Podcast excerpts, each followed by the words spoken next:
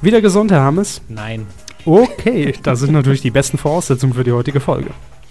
Ja, ganz ausgerührt bin ich noch nicht. Leider, leider. Nee, aber wir werden trotzdem mit all unseren zur Verfügung stehenden Mitteln heute versuchen, diese 26. Folge zu überstehen, denn zwei Wochen ist es jetzt schon her. Das heißt, Zeit für neues ja, Futter. Es gibt einiges aufzuholen. Jo, machen wir jetzt. Medienkuh. Medienkuh. Der Podcast rund um Film, Funk und Fernsehen.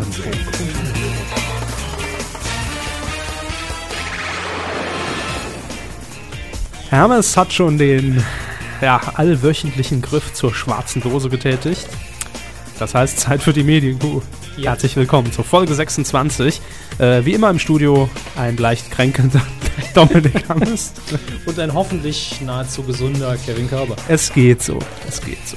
Also ich schlepp's immer noch so minimal mit mir herum, hab's jetzt durch Medikament, medikamentöse Be Behandlung. Medikamente. Ja. Ah, das ist das Wort, ja. Tabletten.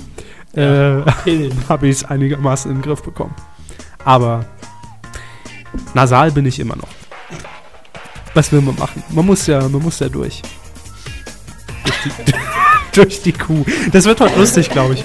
Denn äh, Herr Hammes ist heute schon auch nicht zum Scherzen aufgelegt, schon als er hier Äh. im Studio eintraf. Es Äh, geht, es geht. Das hat mit äh, seiner Vorgeschichte zu tun, also des heutigen ich Tages. grundsätzlich. Ach so, So, ne? des heutigen Tages. Wann ist Ja. denn die Musik endlich zu Ende? äh, in genau 13 Sekunden. Mir platzt nämlich gleich der Kopf hier. Ach so. Na gut, wenn Sie dann noch einen Grundkopfschmerz Der verspüren, Kopfschmerz dann ist es gar nicht so sehr, aber äh, die Kopfschmerzen sind Gott sei Dank weg. Aber Ja. Konzentrationsprobleme habe ich noch so ein bisschen. Deswegen müssen Sie mir heute auch nachsehen, wenn ich noch verwirrter bin als normalerweise schon. Konzentrationsprobleme, da sind Sie ja hier bei uns genau richtig. Das, wir, Hier wir, bei der sind, Medienkuh, wo Konzentration klein geschrieben wird. ja, wir sind ja nie konzentriert in der Sendung. Erst immer, wenn wir die Sendung nochmal anhören und sagen dann, ah, scheiße, da ist uns ein Fehler Das war wieder eine elegante Überleitung von Herrn Oh, Körber. eigentlich gar nicht. Die war wirklich jetzt äh, Ja, deswegen war sie ja ungewollt. so elegant. Schön. Ja, die Manöverkritik. Genau, Punkt 1 unseres Ablaufplans. Der Agenda. wieder. Und eigentlich gibt es nur ein großes Manko seit letzter Woche. Haben Sie mich darauf hingewiesen und auch äh, Sascha W. hat aber uns auf der Seite darauf hingewiesen, Mhm. dass wir zu oft auf was hingewiesen haben in der letzten Folge. Nämlich auf den Spendenaufruf. Ja. Ja. Das heißt, wir werden das in der Folge hier gar nicht mehr machen. Nö. In der Folge hier brauchen wir es wirklich nicht. Ähm, in den nächsten Folgen hoffentlich nur noch dürftig, wenn dann irgendwann sich mal was ergibt. Oder Ja. wenn mal wieder eine reinkommt. Und ansonsten, wenn ihr spenden wollt, Haiti. Ja, Ach so. Ja. Äh, ja, das natürlich. ist im Moment ja. definitiv der wichtigere Anlass und äh, damit soll sich das für heute auch erledigt haben. So sieht's aus.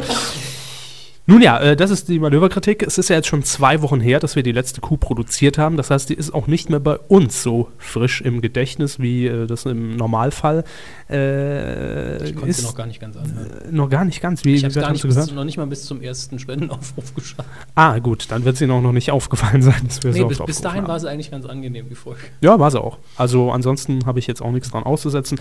Uns ist kein größerer Fauxpas passiert. Wir haben äh, ja nichts irgendwie falsch dargestellt äh, in Bezug aufs Dritte Reich. Von daher alles wunderbar Puh, gelaufen. nicht wie sonst immer. Nee, nicht, nicht wie sonst in den restlichen äh, 24 Folgen zuvor. Gut, ähm, es ist einiges äh, passiert in den letzten 14 Tagen. Deshalb äh, ist unser Themenspektrum heute auch ein bisschen breiter aufgestellt, nicht nur auf die letzten sieben, sieben Tage, denn in der Woche ist kurioserweise fast gar nichts passiert, zumindest im Bereich Fernsehen äh, aus meiner Sicht. Und umso glücklicher bin ich eigentlich, dass wir letzte Woche pausiert haben. Gut, Ja, fangen wir an. gerne. Ich bin bereit. Fernsehen. Fernsehen. Das wäre die Gelegenheit gewesen, für Herrn Hammes nochmal kurz abzuhusten, während der Jingle lief, aber Ich habe aufgestoßen. Das okay, reichen. das ist auch okay. Also Hauptsache, man hat die sieben Sekunden effektiv genutzt, finde ich. Sieben Sekunden fühlt sich gar nicht so lange an. Nee, ne? Äh, sind auch wenige. So, bringen Sie mich mal aufs Laufende, was so passiert ist im deutschen Fernsehen. Da habe ich nämlich natürlich, wie immer, keine Ahnung. Sehr, sehr gerne. Es ist jede Menge passiert und zwar ähm, letzten Mittwoch, der Tag, an dem wir ja eigentlich, wenn alles äh, normal gelaufen, äh, gelaufen wäre und Sie nicht erkrankt wären, aufgezeichnet hätten. Da gab es die Knallernachricht eigentlich der letzten 14 Tage.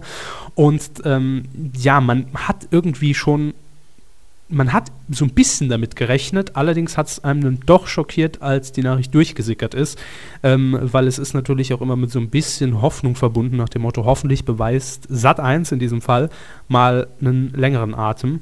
Haben sie aber auch nicht gemacht bei dem aktuellen Geschäftsführer, nämlich Guido, Bol Guido Bolten.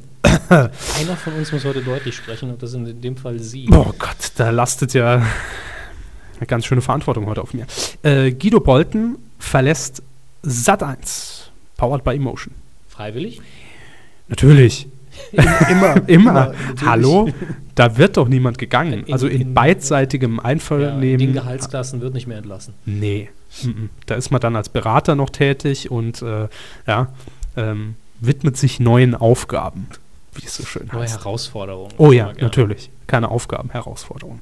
Naja, jedenfalls ähm, letzten Mittwoch wurde es bekannt, 14 Monate war Guido Bolten äh, Sat1-Geschäftsführer, war auch zuvor schon ähm, in der Pro7 Sat1-Gruppe tätig, ich glaube insgesamt seit 1997 und zwar ähm, zuletzt als Geschäftsführer von Kabel 1, dem kleinen Schwesternsender und zuvor war er auch schon Chefredakteur bei Pro7. Also hat eine zumindest mal längere Konzerngeschichte schon inne. Und eine relativ steile Karriere auch. Ja, kann man so sagen. Und äh, sein Auftrag war eben ganz klar, Sat 1 wieder ein gewisses Image zu verschaffen. Denn man muss sagen, Sat 1 hat eigentlich so gut wie kein Gesicht mehr äh, gehabt die letzten Jahre, außer Kai Pflaume. Kai Pflaume ist so für mich das typische Sat 1 Gesicht, ja, aber der ist dem Sender ja auch schon sehr lang treu, aber seit kein eigentlich- Aushängeschild. Eigentlich seit Harald Schmidt weg ist, hat Ja. so ein bisschen das Person gefehlt, mit der man Sat 1 identifizieren konnte und auch äh, so ein Format, wo man gesagt hat, das ist unser Prestigeformat, da sind die Quoten auch nicht ganz so wichtig. Das haben wir und das ist toll. Genau. Und äh, ja, mit den äh, Jahresmarktanteil war, äh, Marktanteilen war man auch nicht so zufrieden. Ja. Äh, man lag unter den 11 Prozent. Ich glaube, es waren, ja genau, 10,8 Prozent im Jahr 2009. Äh, das ist exakt derselbe Marktanteil wie auch schon das Jahr zuvor. Also es gab keine Steigerung, sondern es stagnierte.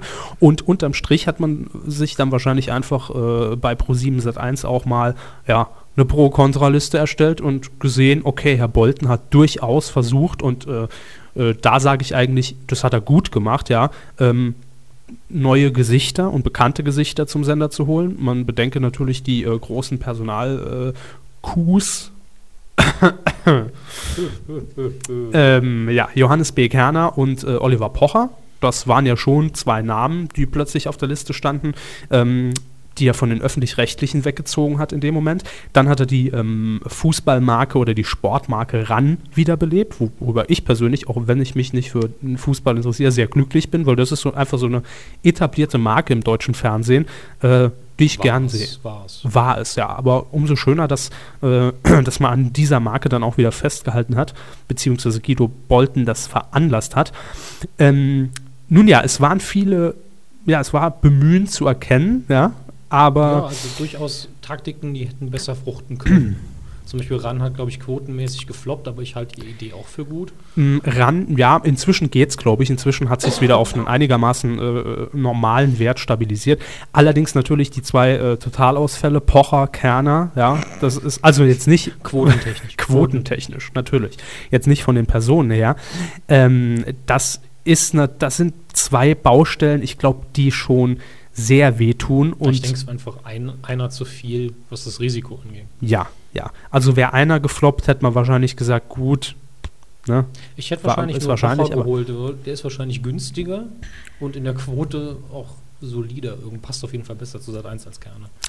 Jedenfalls hat Guido Bolten eine ziemlich schwere Aufgabe gehabt, vor allem äh, in der damaligen Situation. Vor 14 Monaten, am 1. Dezember 2008, hat er den Sender übernommen. Äh, da stand ja auch der Umzug an von Sat1 äh, von Berlin nach Unterföhring, ja, zur äh, Konzernzentrale. Ähm, da war die Stimmung ja allgemein auch und in der Belegschaft ziemlich am Boden. Von einer Metropole in die andere. ja, in die Medienmetropole Unterföhring. Ähm, und da hat er natürlich schon so ein bisschen auch äh, ja, den Sender auf neuen Kurs gebracht.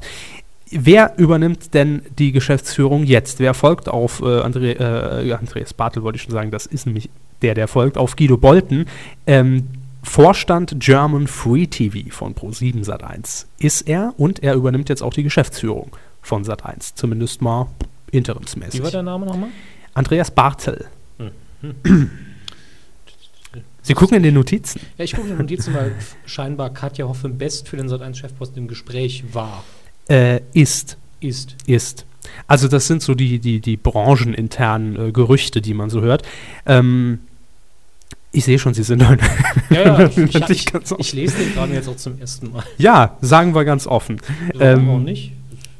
Nö, natürlich. Äh, genau, Katja Hofen-Best äh, kam ja neu zu Pro7 Sat1 und äh, soll ja eigentlich den neuen Frauensender äh, FemTV aufziehen, der auch im Jahr, Ich entsinne 2000, mich, ja. im Jahr 2010 starten soll. Erfahrene äh, Fernsehfrau, D-Max, den Männersender erst großgezogen Genau. und war früher, ich glaube, Unterhaltungschefin bei RTL 2. Ich bin mir aber nicht sicher. Auf jeden Fall bei RTL 2 war sie, nur die Position äh, ist mir jetzt nicht mehr ganz geläufig. Und ähm, ja, wie eben schon gesagt, Andreas Bartel wird den Sender jetzt erstmal lenken. Das heißt, da wird jetzt wohl auch einiges, äh, was Guido Bolten eben auf den Weg gebracht hat, auch zum Beispiel die, äh, den neuen Abend mit der neuen Soap, eine wie keine, die auch miese Quoten einfährt. Da wird jetzt wahrscheinlich erstmal genauer hingeguckt, äh, wie machen wir da jetzt mal weiter. Brauchen wir das noch? Haben wir was anderes, was wir stattdessen senden können? MacGyver oder so? Genau. Ähm, Bartel haben wir hier auch noch äh, als Zitat, sagte zu seiner neuen äh, Interimsposition, Sat 1 ist unser wichtigster, weil in der Zielgruppenansprache breitester und damit auch umsatzstärkster Sender. Verlässlichkeit sowie das Vertrauen unserer Zuschauer und unserer Werbekunden haben höchste Priorität. Klar, geht ja um Kohle. Deshalb werde ich den Sender bis auf weiteres persönlich leiten. Bla, bla, bla, bla. Ja, Sat 1 wird zur Chefsache, nur ich glaube nicht, dass da jetzt zumindest in seiner äh, Amtszeit viel passieren wird. Nicht, wenn absehbar ist, wann ein Nachfolger kommt, der richtige. Eben. Dann Und, würde er einfach nur äh, Business as usual machen, nehme ich an. und ähm, branchenintern ist eben äh, besagte Katja Hofem best ähm, als Sat1-Chefin im Gespräch, denn man hat auch äh, gleichzeitig mit der Bekanntgabe, dass Guido Bolten jetzt Anfang Februar den Sender verlässt, ähm, bekannt gegeben, dass man insgesamt bei Pro7 Sat1 ein bisschen umstrukturiert, ja, und ähm, ja, die Abteilungsstrukturen eigentlich komplett aufbohrt und neu verteilt. So wird zum Beispiel äh, die Frau Hofem Best ab sofort ähm, nicht nur die Chefin des Fernsehsenders FemTV, der jetzt dann in Zukunft starten soll, sondern sie ist jetzt auch Senior Vice President Factual für Magazine und Dokus bei Pro7 Sat1 und Kabel 1. Und äh, Jobst Bentus, den kennen viele wahrscheinlich auch aus äh, dem Abspann vieler Comedy-Serien und äh, Showproduktionen bei Pro7 Sat1. Ähm, der ist nämlich momentan auch Geschäftsführer von Red 7, das ist ja die hauseigene Produktionsgesellschaft. Und äh, ja, er ist jetzt Senior, äh, Senior Vice President Entertainment. Aber auch nur zusätzlich. Äh, Hier steht, bleibt aber zugleich Geschäftsführer von Red 7. Ja, natürlich. Äh, das bedeutet aber nichts anderes, wie er ist Chef einer Produktionsfirma und quasi auch Leiter de, des Entertainmentsbereichs bei Pro7 Sat1. Das heißt, er kann sich jetzt selbst die Aufträge zuschustern. Ja, das natürlich. Mal so gesehen. Senior Vice President heißt ja auch gut, nicht, dass er die alleinige äh, Leitung hat, nehme ich an. Normalerweise gibt es von solchen mehrere und mit denen muss er sich dann noch absprechen. Auf jeden Fall, die beiden Namen ähm, wurden explizit genannt.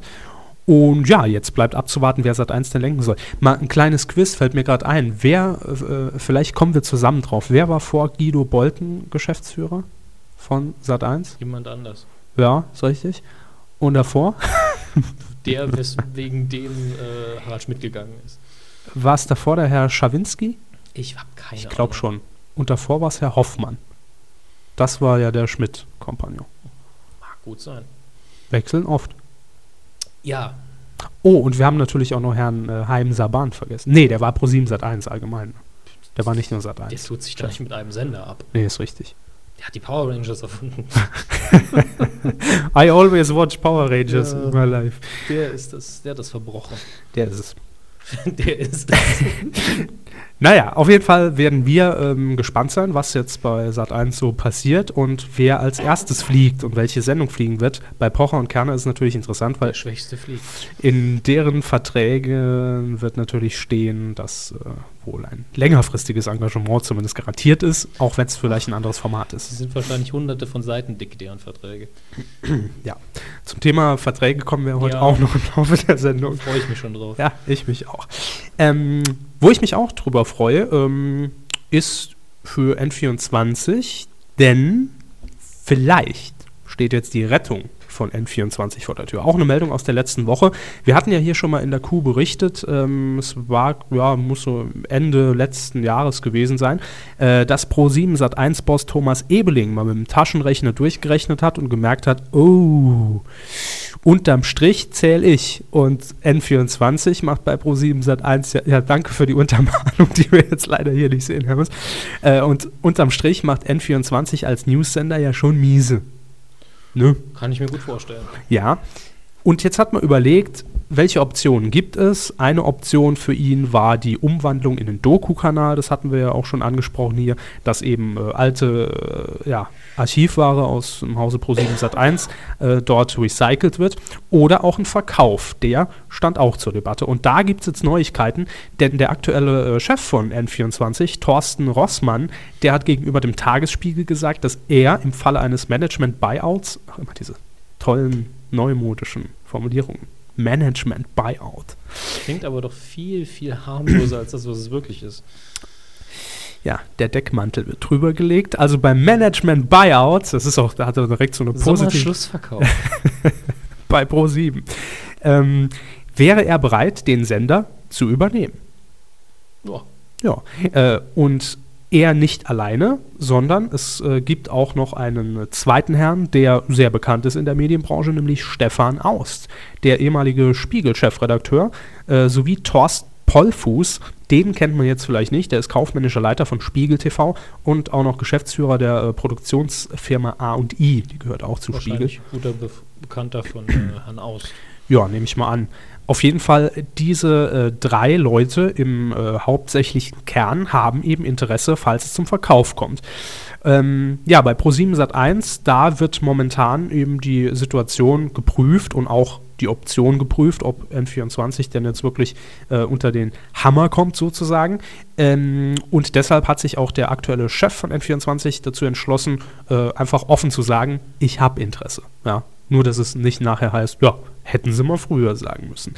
Ähm, ich kann mir auch vorstellen, und äh, das hat auch äh, Herr Rossmann in einem Interview ähm, mit der, nee, nicht mit der FAZ, äh, ich glaube, es war auch noch im Tagesspiegel äh, geäußert, dass es ja wahrscheinlich die bestmöglichste äh, Situation für alle Beteiligten wäre.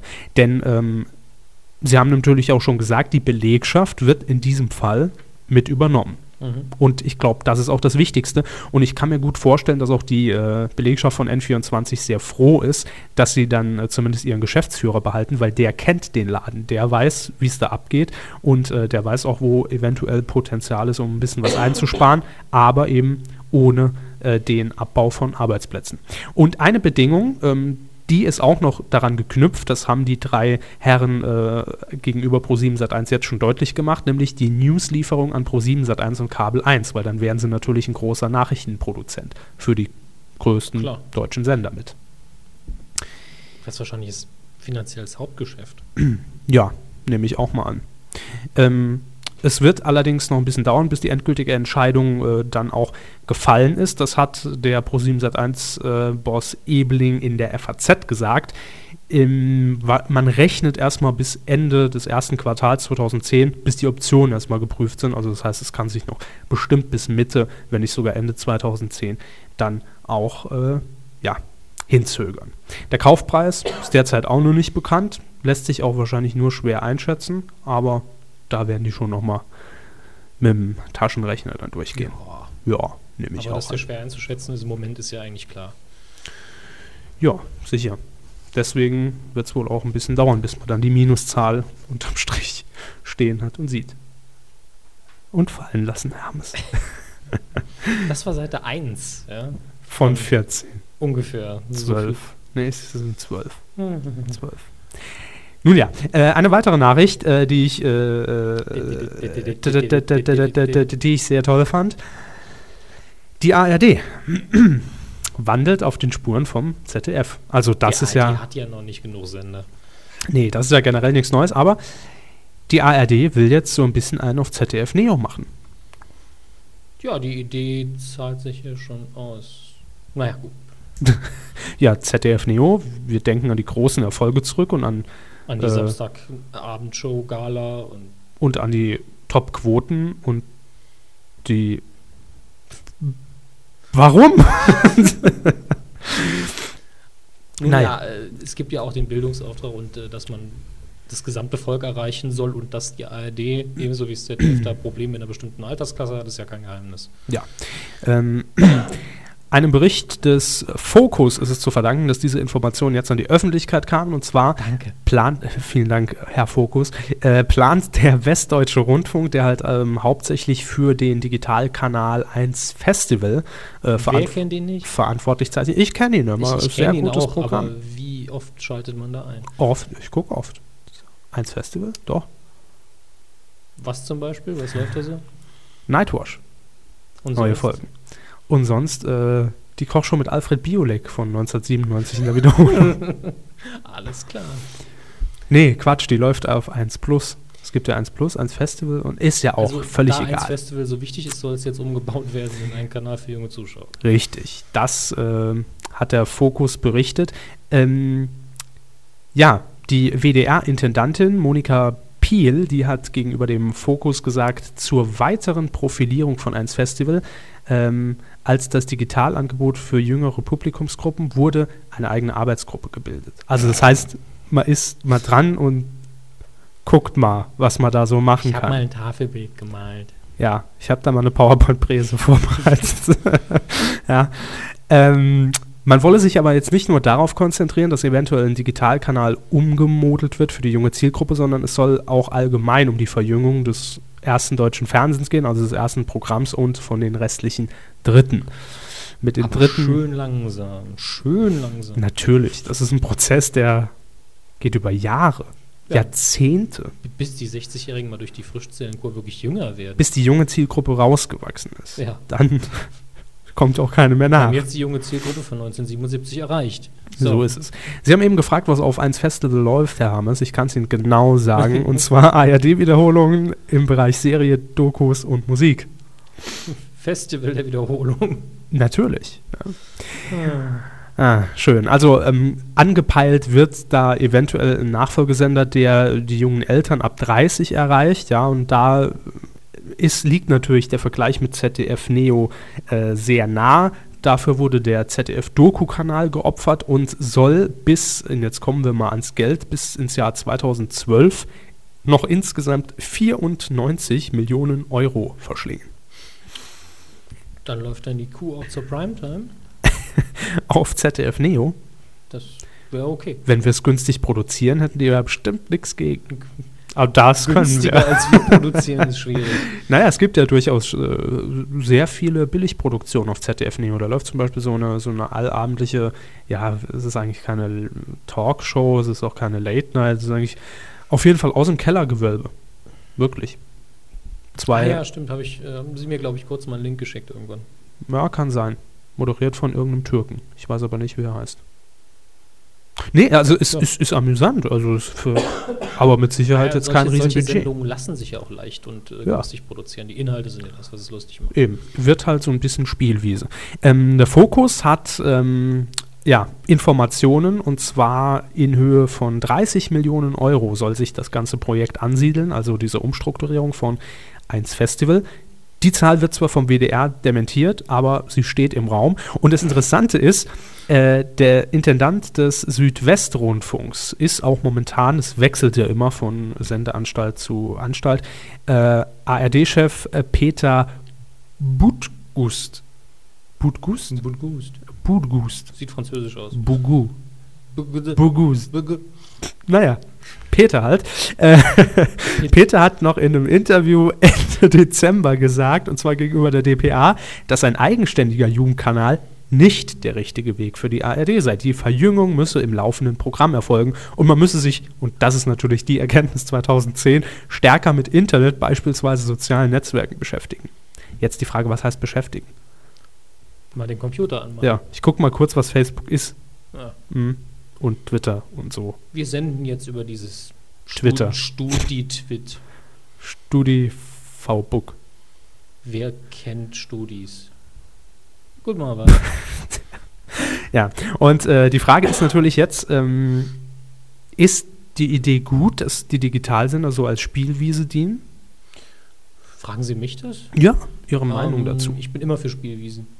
Das Problem ist natürlich, dass hier äh, viele Leute zu Recht sehen, dass da ihre Gebührengelder hingehen. Ja. Aber die Öffentlich-Rechtlichen müssen halt rausfinden, was in der Zukunft funktionieren kann. Und ich bin immer froh, wenn dann im Rahmen äh, von solchen Versuchsballons eben, äh, wie die erwähnte Sendung, deren Namen uns nicht einfällt, einfach ein paar jüngere Leute mal die Chance bekommen, sich auszuprobieren. Und deswegen bin ich immer Ja. für sowas zu haben, auch wenn nicht viele Leute zugucken am Anfang. Es wird irgendwann was davon abfallen, was gut ist.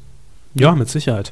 Ähm, ich meine, gut, die Digitalsender ähm, wurden natürlich damals, äh, ich sag mal, mit Sicherheit jetzt einfach nur aus dem Zweck gegründet, weil man gesagt hat, wir haben so viel im Archiv stehen, warum sollen wir uns dann nicht äh, noch spezialisieren? Ich glaube, 1 Plus ist so ein bisschen als Service-Sender Ja. angelegt, wo halt die ganzen Kochshows laufen, alle aus dem Dritten, die halt gebündelt dort. das, das grundsätzliche Ausstrahlen über die Sender kostet ja jetzt nicht so viel Geld. Ja, eben. Und äh, naja, man muss nur sehen, ob das dann neben einer Tagesschau-App noch in, ins Budget passt. ähm, wie eben schon angesprochen, übrigens, äh, und das finde ich jetzt auch interessant, denn früher äh, ging man wahrscheinlich einfach nur in die Richtung, gut, wir hauen da ein paar Wiederholungen aus der Konserve raus äh, über die Digitalkanäle. Heute probiert man eben viel aus, wie zum Beispiel Nightwash mit äh, Knacki Deuser, ich finde den Namen ja immer noch äh, sehr genial, ähm, lief ja früher im WDR, dann auch mal im ersten, im Hauptprogramm, Ja. ist dann gewechselt zu Comedy Central. Äh, Fehler. Ja, ja gut, passt aber in den Spartensender. Passt, aber man ist auch nach einer Zeit komplett weg von dem eigentlichen Konzept. Ja, also nicht mehr in diesem Waschsalon, wie es angefangen hat und wo Mhm. einfach der Charme des Formats liegt, sondern ist dann ins Gloria-Kino nach Köln gezogen mit großem Publikum. Ja gut, das, das war eine blödsinnige Formatveränderung. Wahrscheinlich, weil die Investoren gesagt haben, wenn bei uns, dann so. Aber Ja, aber es hat nicht zum Format gepasst und es war in dem Moment einfach x-beliebig. Dann hat Ja, für, klar, hat's, dann- hat's für dann mich keinen Unterschied mehr gemacht, ist das jetzt Quatsch Comedy Club genau, oder äh, ist das jetzt Nightwash. Jedenfalls, Nightwash ist jetzt wieder beim Öffentlich-Rechtlichen, nämlich bei der ARD und läuft jetzt mit neun Folgen, extra Waschsalon. produziert, wieder im Waschsalon, Gut. extra für eins Festival produziert. Ja, nicht das für die ARD. Ist halt diese, Heim, diese heimliche Atmosphäre, wenn jeder auf, seinem, auf dem Boden sitzt. Ja. Finde ich aber toll. Sicher. Gut, also bald dann, wie heißt wohl der neue Kanal? Eins Morpheus. Eins Trinity. Was weiß ich. ZDF Neo ist ja jetzt auch nicht gerade der ne? ARD. ARD Hip. Ja. Oder Knorke oder so. Mhm. Irgendwas fetzig Modernes. Hip und Knorke. Das sind ja schon zwei Schleichwerbungen. Da verstehe ja. ich meinen Namen. Immer wenn ich. So, das musste an dieser Stelle einfach mal raus, auch wenn es gar Ja, keinen. Zusammenhang hat. Gut, ähm, ja, zwei Wochen waren wir jetzt nicht auf Sendung und äh, wir haben auch quasi hier den Beweis, dass wir äh, eigentlich die Folge 26 letzte Woche ja, geplant haben. Jetzt einfach mal so für uns. Ähm, denn unsere Kolumnistin Steff. Kol Kol Kolum Kolumnistin. Was Ja. habe ich gesagt? Kolumnistin? Ich habe keine Ahnung, ich höre ja nicht zu. Das äh, stimmt. Kolumnistin Stefanie Engels ähm, hat sich nämlich letzte Woche mal wieder ein tolles Format angesehen, das neu gestartet ist. Also was heißt neu gestartet? Es gibt eine neue Staffel davon, und zwar Big Brother. Zehnte Staffel. Wir haben auch kurz darüber berichtet. Ähm, sie hat sich die Auftaktshow angesehen, also die Einzugsshow am Montag vor einer Woche und ja, hat uns in kompakten, äh, lassen Sie mich nicht lügen, 3 Minuten 30 zusammengefasst, was dort alles passiert ist in diesen vier Stunden. Man hätte es auch kürzer machen können, und zwar so.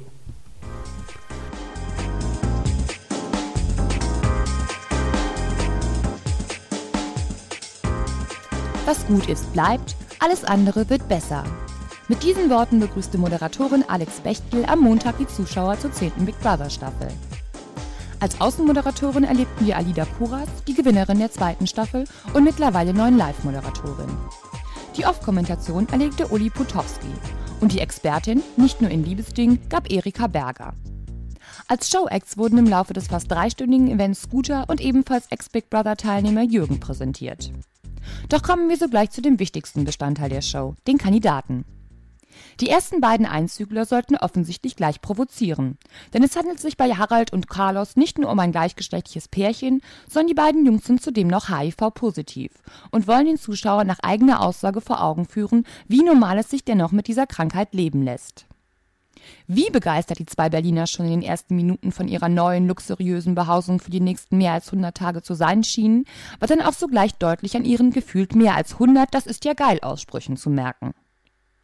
Die nächste Kandidatin, die platinblonde Cora aus Hamburg, bei der man auch gleich in der Anmoderation zu spüren bekam, dass es sich augenscheinlich um ein Sensibelchen handelte, schließlich flossen die ersten Tränchen bereits in der ersten Matz, erwartete dann jedoch eine echte Überraschung. Sie zog nämlich nicht in den extravagant ausgestatteten Container der Jungs, sondern wurde ins sogenannte Secret House einquartiert. Dreck, Müll, Chaos und nicht die Spur von Luxus erwarteten sie dort. Und in dem Moment hatte sich das Einschalten eigentlich auch schon gelohnt. Selten guckte jemand im deutschen Fernsehen minutenlang geschockter und dümmer aus der Wäsche als Cora kurz nach ihrem Einzug in den Messi-Container. Derweil gesellten sich dann Tätowierer Horst und Frauenheld Daniel zu Harald und Carlos ins Big Brother Haus. Während Cora Zuwachs durch die Diva Pisai bekam, die mindestens genauso geschockt auf das Secret House reagierte, wie die zartbeseitete zu diesem Zeitpunkt immer noch in der Schockstarre verharrende Cora. Ins gut ausstaffierte Big Brother Haus wiederum zog dann Pluto ein. Wieder eine Provokation, denn Pluto ist im wahren Leben obdachlos. Er liebt die Freiheit und fühlt sich dementsprechend offensichtlich ganz wohl als Straßenvagabund. Wir dürfen also gespannt sein, wie er mit dem Eingesperrtsein zurechtkommen wird. Christina aus Kasachstan, die quirlige Studentin Eva und Mutti Iris, deren superblonde Tochter Daniela Katzenberger wir bereits aus Goodbye Deutschland kennen, ziehen als nächstes auf der Mülldeponie ein. Im Big Brother Haus stieß derweil die erste Frau auf den Männerhaufen. Es handelt sich um das einsame Model Michaela, die dem Zuschauer wohl schon als Teilnehmerin von Germany's Next Topmodel bekannt ist. Die Freude der Jungs war natürlich dementsprechend groß. Ähnliches passierte dann auch im Secret House. Uwe, der amtierende Mr. Hamburg, zog zu den Mädels ins Messi-Haus und brachte nun endlich mal Schwung in die, immer noch aufgrund der wohnlichen Zustände, schockierte Damenrunde. Wie lange RTL 2 die Kandidaten in den beiden Containern von der Existenz der jeweiligen anderen WG in Unkenntnis belassen will, ist jedoch zunächst ungewiss. Zum Schluss der Sendung sah man jedoch, dass man sich bereits im Secret House ans Aufräumen machte. Das Fazit? Ein durchaus unterhaltsamer Fernsehabend, wenn man sich denn einmal dazu bereit erklärt hatte, sich auf den Trash einzulassen. Und somit gebe ich nun, tatsächlich gespannt darauf, was sich im nächsten halben Jahr in der zehnten Staffel von Big Brother noch alles ereignen wird, zurück an Herrn Hammes und Herrn Körber. Frau Engels konnte es zum Zeitpunkt der Aufzeichnung nicht wissen, wie lange RTL 2 das Spielchen noch äh, ja, treiben wird, dass es die zwei äh, geheimen Häuser gibt. Äh, nicht lange. Also am Montag zog schon der erste rüber per äh, Nominierung. Es wurde dann gesagt, sie musste das Messi-Haus verlassen, ging dann in den ins richtige oh. Haus. Oh, ja, scheiße rausgewählt und dann ins Luxushaus.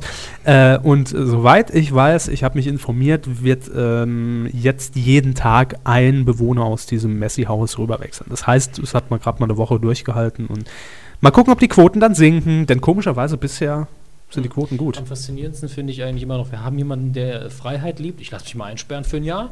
Und wir haben jetzt schon jemanden, der mindestens in einer anderen Reality-Show drin war mit Germany's Next Top Model. Und äh, die das beiden. Sind ja die ersten Leute, die das als Karriere verfolgen, einfach durch diese ganzen Sendungen zu tingeln. Ja. Das sind die Talkshow-Hopper von heute. Ja, gut war damals auch kein ernstzunehmendes Berufsbild. Mm, auch auf dem Arbeitsamt hat man das sicherlich mal gehört. Aber ähm, die beiden äh, Homosexuellen, das homosexuelle Paar, Carlos und äh, Harald, nein, Carlos und Santana, ähm, die beiden waren auch schon, oder einer davon, beim Supertalent. Also. Womit? Was? Was war ihr Talent? Ich glaube, singen. Ach so, ist ja öde. Ja. Naja, äh, Big Brother, ne? Ole, ole. Kommen wir zum Ende der Sendung ja. nochmal, denn wir haben ja die Quoten von dieser Auftaktshow getippt. Und gucken mal, wer gewonnen hat. So, ähm, ich habe jetzt äh, als äh, Abschluss des Segments Fernsehen noch einen kleinen Aufruf an euch da draußen. Und zwar habe ich nämlich bei uns auf der äh, Seite medien-q.de schon vor wenigen Tagen einen kleinen äh, Post eröffnet und der wartet eigentlich nur auf eure Kommentare, denn wir wollen das Thema hier mal, wenn die Themenlage dünn ist, einfach aufgreifen. Mhm. Äh, es geht nämlich um die Showmaster von heute. Denn äh, ja, es kam irgendwie äh, vor zwei Wochen äh, im Gespräch mit meiner Freundin auf. Wir haben mal überlegt, wir kamen irgendwie aufs Promi-Dinner. Und dann habe ich. wie das oft so passiert wie, das, wie das oft so passiert. Und, äh, Immer die Frage, wann wird er eingeladen? Und da kam natürlich dann auch der Kommentar: Mensch, wann kommen da endlich mal Promis? Ja? Äh, weil natürlich die Leute, die daran teilnahmen, äh, gut, kennt man irgendwoher mal, waren mal im Dschungel und so. Aber äh, natürlich sieht man da nie einen Olli Geißen oder Kai Pflaume oder Ich glaube, Günther habe Jauch. ich glaub, ich hab Sandra Steffel mal da gesehen und Ja. Henry Gründler. Das, also der Das war schon ja, A-Promis. für Ja. das Promi-Dinner schon. Ja, aber man sieht auch zum Beispiel äh, keine Barbara Schöneberger oder klar, weil die es nicht nötig haben. Und da kam dann eben so die Diskussion, ja, Mensch, äh, wer sind denn eigentlich noch so die großen Showmaster oder die großen Namen im deutschen Fernsehen heute? Denn ich habe dann nämlich aufgezählt, ja, wen haben wir denn Großes und kam dann bei, äh, ja, für Thomas Gottschalker, ganz klar, hier mein Lieber, äh, Günther Jauch, äh, Harald Schmidt und Das war's. ja, dann wird es schon dünn. Das, ehrlich gesagt, drei Namen, drei große Namen reichen ja. Mehr braucht man nicht. Das reicht, aber ich habe mich gefragt, ähm, wo liegt, also ich will das Thema jetzt auch gar nicht so Mhm. weit äh, hier, hier ausbreiten, was machen wir dann, Ja. äh, wenn es soweit ist. Äh, ich habe mich nur gefragt, was war das Geheimnis, dass früher einfach äh, die Leute, wenn sie denn mal das Privileg hatten, im Fernsehen zu sein, direkt äh, quasi durch die Bank weg äh, als große Showmaster, als Nummer eins dargestellt wurden. Und ich, ich würde einfach mal provokant behaupten, dass es heute in der aktuellen Zeit mit Sicherheit immer noch Leute gibt, die auch eine große Samstagabendshow führen könnten. Nur sie werden aber nicht mehr als jetzt äh, große Nummer irgendwie in die Geschichte eingehen. Woran liegt das? Und Naja. wer sind vielleicht Leute, die das machen könnten ohne weiteres? Das wollen wir halt wissen. Also, nur um jetzt mal ganz schnell grob meine Einblicke rauszuhauen. Äh, zum einen, Fernsehen ist nichts Besonderes mehr. Das stimmt. Ja, früher vier Kanäle vielleicht. Ja. Da ist eine Samstagabendshow eine von drei Möglichkeiten von Mhm. den Dingen, die man 30 machen kann. Millionen ja. Zuschauer. Und äh, andererseits, äh, gut, der jüngste Moderator, so jung ist er gar nicht mehr, der mir einfällt, also wir haben, äh, wie heißt der, Oppenhöfel haben wir, Mhm. der kann, macht das bei Schlottgen Raab ziemlich gut. Und dann haben wir als Moderator gut Oliver Geißen, auch wenn der ihm irgendwann auf den Keks fallen kann, mit seiner äh, sehr lockeren Art. Aber die, naja, mit Schlottgen Raab sind wir schon recht nah an der Samstagabendunterhaltung dran, aber Ja. äh, es gibt das Format wie früher einfach kaum noch. Wetten, das ist, glaube ich, das letzte Relikt äh, von diesen Sendungen. Und da bin ich auch der Meinung, dass das total überaltertes Format ist. Das macht eigentlich kaum noch Spaß. Aber der Begriff Showmaster wurde ja übrigens, das wusste ich auch nicht, habe ich äh, gelesen, geprägt von Rudi Carell. Ja, den, Wundert ja nicht, der hat das deutsche Fernsehen doch Eben. sehr stark mitgeprägt. Ähm, als Showmaster versteht man ja nicht nur jemand, der durch die Sendung führt und moderiert, sondern der auch äh, Sketche spielt, äh, vielleicht mal eine äh, Gesangseinlage. Ich glaube, äh, Bastian macht. Pastewka könnte das alles noch. Der ist Vollblut-Komiker, aber Ja. der kann das. Da bin ich mir sehr sicher. Wäre jetzt also Ihr Name, den Sie so in die Runde werfen? ja, vor allen Dingen jemand, an den man nicht so direkt denkt, aber Mhm. der liebt solche Sachen so sehr, dass Mhm. er sich da reinsteigern kann. Also ich bin mir sicher, er könnte das, wenn er das denn wollte. Also, ähm, die Frage geht jetzt einfach an euch. Wen würdet ihr in der heutigen Zeit als Showmaster sehen? Ja, wer könnte so eine Rolle einnehmen? Und was glaubt ihr, warum ist es heute alles anders als vor 30, 40 Jahren? Das wollen wir wissen. Medien-q.de. Dort gibt es den Beitrag und äh, nicht zwangsweise in der nächsten Sendung, aber in einer der nächsten Sendungen werden wir das Thema dann nochmal aufgreifen. Bitte keinen Kommentar unter 1000 Worten. Ja. Entweder äh, einen Satz, einen kurzen oder mehr als 1000 Worte. Das könnt ihr euch aussuchen, wahlweise. Gut, äh, hätten wir das auch abgehandelt und wären in diesem Moment schon beim Coup der Woche. Wer ist es denn nicht geworden? Herr Nicht Hammes? geworden, aber trotzdem mit sehr starken Sympathiepunkten von unserer Seite aus. Ja, Sky Dumont. Sky Dumont. Und ich habe Jetzt neulich gehen noch wir alle nochmal aufs Klo und dann podcasten wir weiter. und ich habe neulich ja noch den bescheuerten naheliegenden Gag gemacht, Ja. Sky Dumont und der Pay-TV-Sender. Sky. Und ja, er hat's gehört, hat's gemacht. Äh, naja, Hat zumindest wahrscheinlich zwei indirekt. Angebote auf seinem Tisch gehabt und hat sich für das sympathischere und besser bezahlte entschieden. Und das besser bezahlte in diesem Fall äh, kam von T-Home, denn äh, T-Home ähm, sendet ja über das IPTV-Format Liga Total auch die Bundesliga-Berichterstattung. Ähm, nun ja, und äh, jetzt hat man sich überlegt, wie können wir denn unserem, in diesem Fall ja Konkurrenten Sky, ehemals Premiere, eins auswischen. Und da hat man sich eine schöne Marketingkampagne mit Sky Dumont einfallen lassen, was ja nahe liegt. Ähm, ganz kurz zurückgeblickt, bereits äh, 2009 gab es auch schon so eine Situation, dass äh, äh, T-Home äh, total so ein bisschen gegen Sky geschossen hat. Und zwar ähm, fand das vor der Umbenennung von Premiere zu Sky statt. Da hat äh, T-Home nämlich geworben mit Liebe Premiere-Kunden, gehen Sie bloß nicht in die Verlängerung. Ja, und das fand mein Unterföhring bei Premiere jetzt nicht so toll und hat daraufhin auch die Content-Partnerschaft äh, gekündigt, denn äh, Premiere wurde auch über T-Home Entertain, dieses äh, IPTV-Paket, vertrieben und äh, das ist bis heute auch gekündigt. Es laufen zwar, glaube ich, wieder Gespräche, aber äh, Naja, ich denke, das war eher zu, zu den Ungunsten von Premiere oder Sky. mh, ja, aber man hat dann wahrscheinlich einfach gesagt, nee, wir haben auch unseren Stolz. Wir haben zwar kein Geld, aber wir haben unseren Stolz. Ja, und äh, die neueste Kampagne ähm, sieht eben so aus, dass äh, Werbung mit Sky Dumont für Liga Total gemacht wird, unter dem Motto Liga Total testet Sky. Hm, schönes Wortspiel. Wie äh, muss man sich das vorstellen, Hermes? Haben wir das nicht da? Äh, ja, wir haben es da. Sollen wir es erst einspielen? Ja. Ja, also das ist jetzt nur ein Spot, äh, der zu finden ist auf äh, YouTube. Es gibt mehrere äh, Ausgaben und wir haben ihn jetzt einfach mal ein bisschen runtergekürzt, ja, weil ohne Bild macht ja nur Ton manchmal einfach keinen Sinn.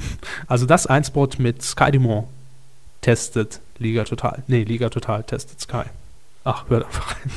Ein herzliches Willkommen auch hier aus der Sprecherkabine zur Partie des FC Bayern München gegen den HSV. Und ich freue mich ganz besonders, dass wir einen absoluten Experten heute an meiner Seite begrüßen dürfen. Sky wird uns begleiten während dieses Spiels. Das Sky gute Stunde gespielt, keine Tore zwischen Bayern München und dem HSV. Und sind wir mal ganz ehrlich, der große Leckerschmecker ist das nicht bisher. Ja, da muss ich ehrlich sagen, also im Basketball gibt es mehr Tore. Sag mal ganz ohne. Spaß, wollt ihr mich hier verscheißern oder, oder? Den hätte ich auch gehalten. Also was Sky sagen möchte, sehr, sehr gutes Stellungsspiel bei Jörg Butt in dieser Genau. Situation da am ersten. Sehr, sehr gutes Stellungsspiel. Jetzt mal Platz auf der linken Seite für Jetzt den HSV. mal Platz auf der linken Seite für den HSV. Flanke kommt gut. Flanke kommt ganz toll. Tor! Tor, ja richtig, Tor. Das haben Sie 1 genau zu 0 richtig gesehen. Herr Buschmann, das haben Sie klar erkannt. Buschi, darf ich doch sagen, oder? Also, das hat richtig Spaß gemacht. Ich überlege mir schon, ob ich das vielleicht ähm, weitermache. Haben Sie wirklich gut gemacht. Also, ziemlich professionell. Schon nett, aber nicht lustig. Naja, Sollte ja auch wahrscheinlich nicht sein. ganz spaßig, aber halt kein, Ja. keine große Comedy. So ist es. Also es gibt äh, verschiedene Situationen. Zum einen hier gehört äh, Sky Dumont als äh, Kommentator mit Herrn Buschmann, der übrigens auch immer die Spiele bei Schlag den Raab kommentiert. Äh, das nur an dieser Stelle kurz gesagt. Und ähm, ja, es ist ja auch immer so ein Problem, wenn man jetzt äh, in dem Fall als äh, Liga Total, als T-Home, ähm, ja, sich mit der Konkurrenz vergleichen will in der Werbung oder die Konkurrenz schlecht machen will in der Werbung, sagen wir mal so. Und mit ja, Sky Dumont hat man das Ganze jetzt so ein bisschen und auch noch recht sympathisch umgangen. Ähm, ich habe hier noch äh, zwei Zitate und zwar einmal ähm, von der Telekom-Sprecherin Frank Domagala. Sie sagte gegenüber DWDL, es wirkt doch sympathisch, wenn jemand äh, von einer Materie wie Fußball wenig versteht und sich dennoch dafür interessiert. Ja, ist, äh, sag ich mal, gibt einen kleinen Applaus für das Statement, ja. Äh, das wesentlich sympathischere, finde ich, kommt von Sky und zwar auch gegenüber DWDL. Wir finden es klasse, wie sympathisch Sky bei der Telekom rüberkommt. Gerne mehr davon. Ja, zack. Wir haben Eier in der Hose. Sollen sie Wir haben eh machen. nichts mehr zu verlieren. Ist Werbung für uns, von daher Ja. passt das schon. Äh, verantwortlich noch äh, als kleine Information für die Spots ist die Agentur Tribal DDB und die war auch verantwortlich für die äh, Horst Schlemmer VW Ich mach Führerschein Schätzelein-Kampagne, die gut umgesetzt war. Also es war also aufgezogen äh, wie eine Art Webblog von Horst Schlemmer, der eben mit Videotagebuch darüber berichtet, wie er jetzt seinen Führerschein macht. Natürlich alles in der Fahrschule mit VW-Autos. Also virales Marketing, das funktioniert. Ähm, nun ja, aber äh, das wurde ja nicht Coup der Woche. Es wäre wahrscheinlich Coup der Woche geworden, wenn da nicht. Tja, wenn nicht seit Wochen Ja, die USA Kopf steht. Also zumindest die Late-Night-Show-Welt der USA. Und da muss ich jetzt äh, ganz kurz, müssen wir relativ weit ausholen. jo, Denn müssen wir. als einer der Fakten, die Herr Körber hier ausgesucht hat, seit über 60 Jahren läuft die Tonight Show direkt nach den Nachrichten auf NBC. Ja. Und äh, Um was ist es, glaube 22.30 23, 23, 35. 35. ähm, ich habe mir die genauen Ausstrahlungsdaten angeguckt, denn die spielen hier eine große Rolle. Mhm. Und die haben immer zwischen genau 23, 30 und 35 so ein bisschen geschwankt. Ähm, aber eine feste Institution, die vor allen Dingen durch Johnny Carson jetzt, glaube ich, 30 Jahre lang gemacht hat. Ich glaube, von 62 bis 92 hat er es, glaube ich, äh, präsentiert. Äh, das Ganze wirklich zur Legende geworden, eine Institution, die dann weitere Sendungen letztlich, äh, hab bin ich so im Gamer-Modus drin, ich will schon gespawnt sagen. Ähm, also es sind weitere Late-Night-Sendungen entstanden auf anderen Sendern und auch direkt danach die Late-Night-Show, dann nach der Tonight-Show. Und 92 hat ähm, damals auch mit einer sehr fragwürdigen Aktion Jay Leno äh, den Posten von Johnny Carson übernommen. Äh, ursprünglich war es nämlich sehr wahrscheinlich, dass David Letterman diesen Job kriegen sollte, des letztlich prestigeträchtig- prestigeträchtigsten Formats zu der Sendezeit. Er ist dann zu CBS, glaube ich, gewechselt und hat dann da, dort als Konkurrenzprogramm das Ganze gemacht. Und Jay Leno hat aber ähm, in den, ich weiß nicht wie viele Jahre es war, in den, die erste Sendung war 92 bis letztes Jahr war es jetzt, glaube ich, ähm, hat, war er nahezu ungeschlagen Nummer 1. Also am Anfang vielleicht noch nicht, aber die letzten paar Jahre Nummer 1. Er hat als Nummer 1 aufgehört von den Quoten her. Und jetzt leben wir äh, erstmal in den USA noch in einer Welt, in der es jetzt auf CBS, auf, bei- auf ABC glaube ich nicht, aber auf vielen anderen Sendern genügend andere kommentierende Programme gibt, die sich aber alle an dem gleichen Format orientieren, das Mhm. die Tonight Show begründet hat. Das wir hier auch kennen von den typischen Formaten von Harald Schmidt und früher auch mal Gottschalk, Gottschalk und so weiter. Und jetzt hat vor einiger Zeit Conan O'Brien übernommen. Ja, im letzten Jahr. Genau. Mhm. Und äh, Das äh, war ihm ja auch schon sehr lange versprochen. Ne? ja, es war ihm versprochen, er hat es auch bekommen. Äh, er ist nämlich immer jahrelang direkt nach, direkt nach Leno auf Sendung gewesen, in der Late Night Show mit Conan O'Brien. Mhm. Und äh, NBC ging aber nach der, nachdem der Vertrag ausgelaufen ist, also vorher schon, gingen sie natürlich zu Jay Leno und haben gesagt, Conan bekommt jetzt die Show. Haben wir so geregelt, und so, okay, alles klar. Und dann wollten sie aber Jay Leno nicht gehen lassen. Wäre ja auch blöd. das Risiko war halt groß, dass er einfach zu einem anderen Sender geht, da den gleichen Timeslot nimmt Mhm. und dann all seine Zuschauer mitnimmt und direkt Nummer 1 ist. Klar. Also hat man ihm eine an, einen anderen Sendeplatz angeboten, gleicher Sender, kann grob machen, was er will, Ja. durfte seine Leute behalten und die, Die- Sendung war, glaube ich, eine halbe Stunde kürzer. Jay Leno Show trug auch seinen Namen in diesem Fall und lief dann um 22 Uhr. Ja. Das Format war, glaube ich, ein bisschen anders äh, und naja, unter Kritikern war Leno sowieso schon seit Jahren unter Beschuss, dass er einfach nicht witzig ist und naja, das ist auch eine Geschmackssache letztlich. Ähm, jetzt war es so, dass weder die Quoten von Jay Leno so sehr toll waren, noch Conan O'Brien bisher so den Durchbruch hatte auf dem Tonight Show Slot. Muss man aber auch dazu sagen, dass Jay Leno jetzt direkt vor Conan lief und damit natürlich, wenn Jay Leno schlechte Quoten fährt, keine Vorlage liefert für Conan O'Brien. Lead-In. Genau. Ja. Und das ist, Experten sagen zumindest, sehr wichtig bei der Tonight Show. Und jetzt will man Conan O'Brien, naja, nicht die Sendung wegnehmen, sondern den Sendeplatz. Das Ja. ist das Gemeine, man will ihn nach hinten schieben. Genau so ist es. Ähm, und zwar soll nämlich die äh, Jay Leno Show künftig dann auf äh, 30 Minuten runter reduziert. Wahrscheinlich läuft sie dann jetzt. die ist, glaube ich, auch nur 30 Minuten. Ja, jetzt auch schon? Ja, ich glaube. Oh, okay, dann habe ich es halt falsch gelesen. Auf jeden Fall 30 Minuten lang ähm, soll die Sendung dann auch nach wie vor gehen und soll den Sendeplatz nach den News um 23.35 Uhr einnehmen, die eigentlich ja, wie eben schon gesagt, traditionell der Platz Ja. für die Tonight Show ist. Und diese soll im Anschluss an Jay Leno starten und zwar erst um 0 Uhr 5. Dauert dann 60 Minuten und im, direkt im Anschluss käme dann noch direkt die dritte Show hinterher, nämlich mit Jimmy Fallon Ja. um 1 Uhr nachts. der den Job noch gar nicht so lange hat. Ähm, naja, also de facto kann man Conan O'Briens Position hier sehr gut verstehen, dass er nämlich sagt, äh, nein, dann mache ich lieber gar nichts, Ja. dann gehe ich lieber, weil das... Das hat er nicht gesagt. Äh, Er hat nee, er hat das nicht gesagt, aber er, will nicht zur äh, Demontage der Sendung beitragen, er Klar. Und genau. nun mal die Tonight Show um kurz nach Mitternacht Nacht wäre eben nicht die Tonight Show. Mitternacht ist DSF. Mitternacht, ja, Mitternacht. Das, das, das, das den Slogan aber auch noch. Mitternacht. Ja. Hat doch bestimmt schon jemand. Nee. Titelschutz? Jo, mache ich. Alles klar, schreib's auf. Mitternacht. Jo, geht dann Frau Krause dann Ja. raus. Zehn. Gut, ähm, ja, das ist die aktuelle Situation, jetzt einfach mal grob umrissen. Und ähm, Conan O'Brien hat dann auch in einem offenen Brief an NBC ganz klar gesagt, ne, nicht, dass er geht, sondern dass er nicht dabei zusieht, wie diese traditionsreiche Show, die er übernommen hat auf diesem Timeslot, äh, dadurch zerstört wird, Genau. dass sie eben später gesendet Und wird. de facto ist es ja so, dass eigentlich Jay Leno seinen alten Sendeplatz wieder hat, nur ein bisschen weniger Zeit. Ja. Ähm, und Conan O'Brien auch wieder seinen alten Sendeplatz innehat. Ja, Fast. Also nur eine mit einem anderen Stunde Format. Unterschied, aber Zumindest. nee, das Format von. Conan O'Brien ist ja, das, ist ja das gleiche. Die Late Night Show und die Tonight Show haben im Prinzip das gleiche Format. Okay. ist einfach nur ein anderer Sendeplatz und eine andere Franchise. Gab es da ein neues Studio? Äh, ja, natürlich. Es gibt sowieso Stu neue Studios ohne Ende, weil, äh, weil natürlich auch die, äh, wenn auf HD umgeschwenkt wird, gibt es ein neues Studio, bla. Wenn Sommer ist, gibt es ein neues Studio. Die sind da ganz Immer. groß im Ausgeben von Geld.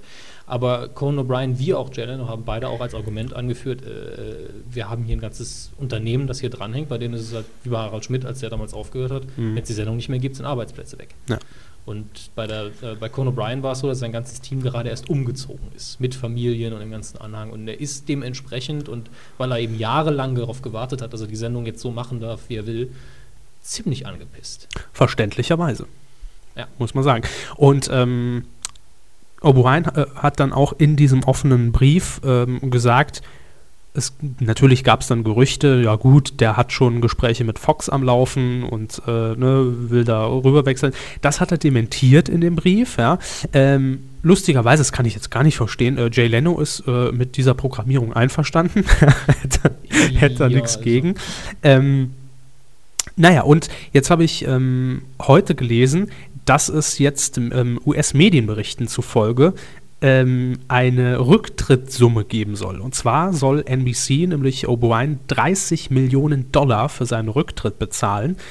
Ähm, und ja, Hintergrund ist ganz einfach, dass dieser Deal eben dann gerichtliche Folgen abwenden soll, und zwar von beiden Seiten. Denn natürlich ähm, hat O'Brien sich darauf berufen, dass er seinen Vertrag geschlossen hat auf diesem Timeslot. NBC sagt aber, nee, das steht in dem Vertrag nicht drin, dass wir Ja, diesen Timeslot das- beibehalten. Das, ist, das ist interessant, nämlich äh, im Vertrag wird der Timeslot durchaus de facto erwähnt. Aber es ist nun mal so, dass sie sich natürlich vorbehalten haben, dass sie ab und an zumindest mal, also wenn alles sauber läuft, wollen Ja. sie die Möglichkeit haben, äh, die Sendung nach hinten zu verlegen, wenn, wie es jetzt wieder bald sein wird, wegen den Olympische Spiele? Genau, wegen Ja. der Winterolympiade. Klar. Dass man sagt, wir schieben die Sendung jetzt einfach mal für die Woche eine halbe Stunde nach hinten. Sicher, Und diese sicher. Klausel, die im Vertrag ist, will NBC jetzt natürlich ausnutzen. Und da ist natürlich wieder die Frage, was die Anwälte draus machen. Äh, dass O'Brien es natürlich auf die Kündigung seitens NBC anlegt, äh, ist also auch klar, ja, und dass er jetzt nicht von sich aus sagt, ich gehe, weil das wäre ja einfach. Ja, klar. Er, er wartet natürlich erstmal, ups, Verzeihung, er wartet natürlich erstmal ab. Ja? Und äh, er muss sich gar nicht groß äh, nach einem aktiv nach einem neuen Sender umgucken. Hm. Fox hat Interesse selber bekundet, schon äh, mehr oder minder offiziell und Ja, öffentlich. wahrscheinlich recht offen. Ähm, und äh, natürlich hat er im Moment Mörderquoten. Denn ich habe, als ich jetzt krank im Bett gelegen habe, mir sehr viel äh, Ausschnitte angeguckt auf YouTube und so weiter. Und Er zieht natürlich auch drüber her. Ähnlich, Late Night, das Late Night Format in den USA war, glaube ich, in den letzten Jahren äh, an keinem Moment so interessant wie im Moment. ist wahrscheinlich ähnlich wie mit der äh, Schlussphase der Harald Schmidt Show, kurz vor der Kreativpause. Natürlich Ähnlich. nicht vergleichbar, Ja, aber ähnlich, aber hier ist es eben so, dass drei, vier verschiedene Sendungen und Personen sich jetzt gegenseitig, äh, also eigentlich sagen alle, Leno ist hier der Bösewicht. Mhm. Stimme ich jetzt nicht so ganz zu. Ich finde, NBC ist viel schlimmer in dem Fall vom Verhalten her. Aber ähm, nun ja, er hat halt, Jay Leno hatte eben immer noch dieses, äh, diesen Dreck am Stecken in den Augen von vielen, dass er damals David Letterman schon die Tonight Show weggenommen hat. Das wäre jetzt äh, meine Frage, wie wird überhaupt so eine Zukunft aussehen? Also die Frage ist ja auch, ich habe gelesen, Jay Leno wird jetzt 60 Jahre alt. Das Ja. heißt, äh, gut, natürlich könnte es noch bis Er Mitte kann- 70 oder so kann machen. es theoretisch machen, solange er fit ist. Ja, ähm, das ist also für mich jetzt weniger die Frage, aber wie würde Jay Leno dann wieder aufgenommen werden, wenn er die Tonight Show wieder hätte? Wird es Vom für, Publikum? Ja, Äh, wird es für Quote sorgen? Jay Hätte er die Sympathien? Hat, hat wie die anderen eben auch irgendwo sein Stammpublikum. Und die sind einfach daran gewohnt, deswegen auch der Timeslot. Um die Uhrzeit schalte ich ein und da ist der Mann mit dem großen Kinn. Ja, der schüttelt dann den Leuten vorne die Hand und dann macht er seine Sendung und wiederholt alles 20 Mal, was er sagt. Mhm. Ich bin ja, ähm, lustigerweise habe ich mit äh, Jay Leno anfangs Englisch gelernt, weil auf NBC damals bei uns abends Jay Leno, dann Ja, Conan O'Brien ja, lief ja. und man konnte über Videotext Untertitel einschalten. ähm, also Ja. Jay Leno war ihr Englischlehrer. Einer, Kann man das so einer, einer der runterbrechen? vielen. Also ich hatte sehr viele Englischlehrer, die, mit denen ich nie ein Wort gewechselt habe. Tja. Willkommen im Sanatorium. Es äh, wird auf jeden Fall noch spannend. Ich glaube, da kommt noch einiges und äh, Ja, wir werden also- da dranbleiben. Und für mich jetzt schon mal, da lege ich mich Ja. jetzt schon mal fest, Anwärter für den Coup des Jahres. Sag ich mal, rein medial betrachtet. Wenn das jetzt noch mit dem großen Knall ausgeht am Schluss, Ja. wäre es auf jeden Fall witzig. Ähm, ich glaube, äh, David Letterman hat gesagt, er hätte gern, er wird gern einladen Jay Leno, äh, Conan O'Brien und noch zwei, drei andere. Wo gesagt, ich ich spannend. sollen alle bei mir in die Sendung kommen und noch ein paar Leute von NBC und wir hören nicht auf mit der Sendung, bis jeder, Bis von, uns, ist. bis jeder von uns eine Show hat. Hat gesagt, jeder, jeder, der will, soll eine Sendung machen dürfen. Gut, dürfte generell kein Ähm, Problem sein. Äh, Es ist also, es ist richtig schön, sich das anzuschauen. Und äh, ganz ehrlich, wenn ich sowas sehe, dann finde ich es schon schade, dass wir nur eine richtige Late-Night-Show haben. Äh, ja, ja. Ähm, und vor allem äh, finde ich auch einfach mal, dass, äh, ich meine, es wäre hier unvorstellbar, äh, Oh ja. wenn, äh, wenn jetzt, natürlich kann man sie nicht vergleichen, ich sag's jetzt einfach, weil es mir als erstes einfällt, wenn jetzt Oliver Pocher äh, einen offenen Brief an Sat 1 schreiben würde, hört mal zu. Ja? Das ist mein Sendeplatz, das steht in meinem Vertrag, bla, Genau. bla. Und da Und läuft jetzt nicht Dingen- und äh, Akte. Und vor allen Dingen auf Sat 1 seinen Sender die ganze Zeit zur Sau machen will. Ja. Das, das macht Conan O'Brien im Ja, Moment. ja. In jeder Sendung mindestens fünf, sechs richtig harte Gags gegen seinen Sender. Und selbst Harald Schmidt und Stefan Raab, die sowas zum Teil gemacht haben, Mhm. haben es nicht so konsequent in der und Härte nicht auch. so hart gemacht. Also Stefan Raab hat es einmal für seine Verhältnisse sehr selbstironisch gemacht, indem er Pro 7 mein Heimatsender gesungen hat. Stefan Raab macht's, macht's recht oft. Ich meine, äh, er muss natürlich die ganze Kacke wie Popstars und Germany's Next Topmodel in seiner Sendung Ist ja verhackstücken, nicht aber mehr halb so hart wie früher, oder? nein, aber er lässt natürlich immer schon so einen kleinen ironischen Unterton durchblicken, ne? auch wenn es jetzt pro 7 ist, äh, Ja. Ist mir auch scheißegal und aus euch wird eh nix. Wo er ja auch recht hat. Naja, mal sehen, ob äh, Conan O'Brien dann von äh, NBC gefeuert wird. Da, da hätte ich was mit Conan O'Brien gemeinsam. Beide von NBC gefeuert. Schreiben Sie doch einen offenen Brief an Conan O'Brien. Mache ich. Das, das wäre toll. Schreibe ich dann in meinen Lebenslauf. Wir können den gern zusammen aufsetzen, wir können ihn auch hier aufzeichnen. Gern. Schicken wir ihm rüber. Ich lese ihn ja gern für Sie vor. Ist er bei Facebook? Bestimmt. Zeichnen einfach ein YouTube-Video auf und schicken es ihm. So machen wir es. Plan für die Team, nächste. Team Medienkuh ist Team Coco. Ach ja. Das hat Spaß gemacht. Toll. Naja, wir bleiben an dem Thema dran, wie bei allen Themen natürlich. Und ähm, ja, wir bleiben auch an einem Thema dran, das jetzt schon etwas zurückliegt. Das war wieder eine Überleitung, die ich jetzt mal so aus dem Ärmel geschüttelt habe. Das es- ist der Showmaster des neuen Jahrtausends. Ja, vielen Dank. Es geht nämlich um einen ähm, Blogbeitrag bei uns auf medien-q.de. Ähm, und zwar, älter. Ja, schon ein bisschen älter. Und zwar ging es da um die ähm, ja, Sensationsberichterstattung äh, zum Tod des äh, Torhüters von Hannover 96, nämlich Herrn Enke. Ja, das war nicht sehr spaßig. Nee. Und vor wenigen Tagen, ich glaube, ja, dürfte jetzt ungefähr eine Woche her sein, äh, kam ein neuer Kommentar hinzu. Wahrscheinlich jetzt nicht von einem äh, Zuhörer, sondern jemand, der wahrscheinlich einfach über Google zu diesem äh, Beitrag gefunden hat. Man weiß es nicht. Man weiß es nicht, ja. Und für alle, die sich jetzt nicht mehr da reingeklickt haben, was ich ja äh, nachvollziehen kann, werden wir ihn hier vortragen, weil er doch sehr, ja, wir lassen es einfach mal unkommentiert und lesen vor. Und zwar hat geschrieben, ein Journalist, wenn Sie beginnen wollen, Herr. Tja, man kann es sehen, wie man will, aber würde es niemand sehen wollen, so käme auch kein Sender auf die Idee, solche Beiträge zu senden. Ich gehöre auch zu den Kollegen, die sich täglich mit Blut und Sperma, in Anführungsstrichen, Klammer auf, Brände, Unfälle, Gerichtsprozesse, Skandälchen der F-Promis etc., Klammer zu, Klammer zu, herumschlagen. Und ich verdiene sehr gut dabei.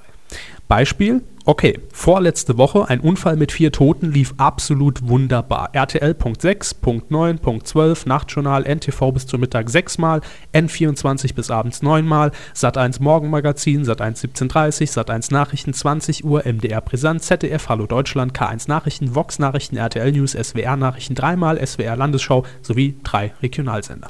Ergebnis fast 6000 Euro mit dem Leid anderer verdient. Und das für lediglich drei Stunden Arbeit. Anfahrt, Bilder machen, telefonieren, Rohschnitt per ATM überspielen. Okay, häufig verkauft es sich nur regional, weil die Toten fehlen, aber insgesamt ein sehr einträgliches Geschäft mit viel Umsatz für wenig Arbeit. Ich lebe gut davon und auch damit. soweit äh, ein Journalist, wie er sich bei uns genannt hat. Ja, der sich verkäuft. Jo. Mittendrin halt ein bisschen Dialekt, mein Gott. Äh, Das ist nicht das, was mich an dem Text stört. Nee, mich auch nicht. Ja, ich sag mal, Ähm, fragwürdig. ich meine, wenn man in dem, in dem Job gelandet ist, ja, man kann man ja keinem vorwerfen, äh, dann rationalisiert man das Ganze irgendwann mal. Klar, würde ich wahrscheinlich auch machen, wenn ich da sitzen würde und sage, okay, ich kriege Geld dafür, das heißt, irgendwo ist das Verlangen da und die Leute wollen das und Mhm. deswegen mache ich meinen Job. ja, Ich denke, anders könnte ich den Job auch nicht machen. wahrscheinlich, aber naja, ich höre, w- was mich eigentlich daran stört. Ich meine, ich verteufel niemand, der diesen Job macht, Mhm. weil er muss gemacht werden. Äh, was mich nur so ein bisschen an diesem Kommentar stört, ist eben, dass er doch sehr äh, einseitig geschrieben ist. Also es ist ja überhaupt nicht rauszulesen, ganz im Gegenteil. Ich finde es auch schade, aber Ja. so ist es nun mal. Nee, ich Nee. finde find am allerschlimmsten den, eigentlich den Anfang. Man kann es sehen, wie man will. Natürlich, sicher. Das sowas regt mich meistens auf, weil dann weiß ich schon direkt, ich brauche mir den Rest eigentlich nicht durchzulesen, weil ich mit dem Guten nicht diskutieren kann. Also es geht ja nicht darum, ob man es sehen kann, wie man will, das ist immer so. Und es geht auch nicht darum, ob da- das Bedürfnis da ist. Ja. Das Bedürfnis nach Heroin ist leider Gottes auch da. Das ist ein krasser Vergleich, gebe ich jederzeit zu, aber damit lässt sich das leider nicht begründen. Es ist nur eine Rationalisierung seines eigenen Jobs. Das, Ja, äh, auf jeden Fall hat uns der Kommentar doch sehr äh, und nachdenklich es ist, gestimmt. Es und ist ja auch gar nicht so, dass wir ein Problem damit haben, dass man, dass man darüber berichtet, sondern wie man darüber berichtet. Ich glaube, das war ja auch der Punkt äh, in der Hauptsache in Ihrem Blog-Eintrag. ja, richtig. Ich meine, Natürlich geht es nicht darum, dass Ja. darüber berichtet wird. Ich meine, das lässt sich nicht vermeiden das in der lässt sich heutigen nicht Zeit. vermeiden und das sollte auch passieren. Ich Ja. meine, äh, Aber angemessen. Das Genau. ist das Stichwort. Das ist der Punkt. Und er kann seinen Job und seine 6000 Euro genauso auf die eine Art und wie auf die andere Art machen. Wenn er dann sagt, aber es wird aber nach den und den Bildern gefragt, dann äh, muss man halt irgendwann mal sagen, die mache ich nicht. Ja. Kann man natürlich jetzt schwer sagen, wenn ich sie nicht mache, macht es ein anderer. Es ist eine müßige Diskussion.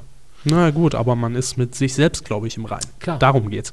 Gut, er war halt, als es Gewissen verteilt wurde, nicht parat, aber macht ja auch nichts. Äh, Kann man ja sehen, wie man will. wir wollten das auch einfach, äh, gar nicht großartig jetzt kommentieren, denn äh, falls ihr noch Lust habt, unter dem äh, Ja, Artikel eure Meinung noch dazu zu posten, Jetzt- vielleicht liest er Ja, es ja das, noch. das Wichtige ist letztlich der Diskurs. Also egal, Ja. was wir hier raushauen. Ich, Ja.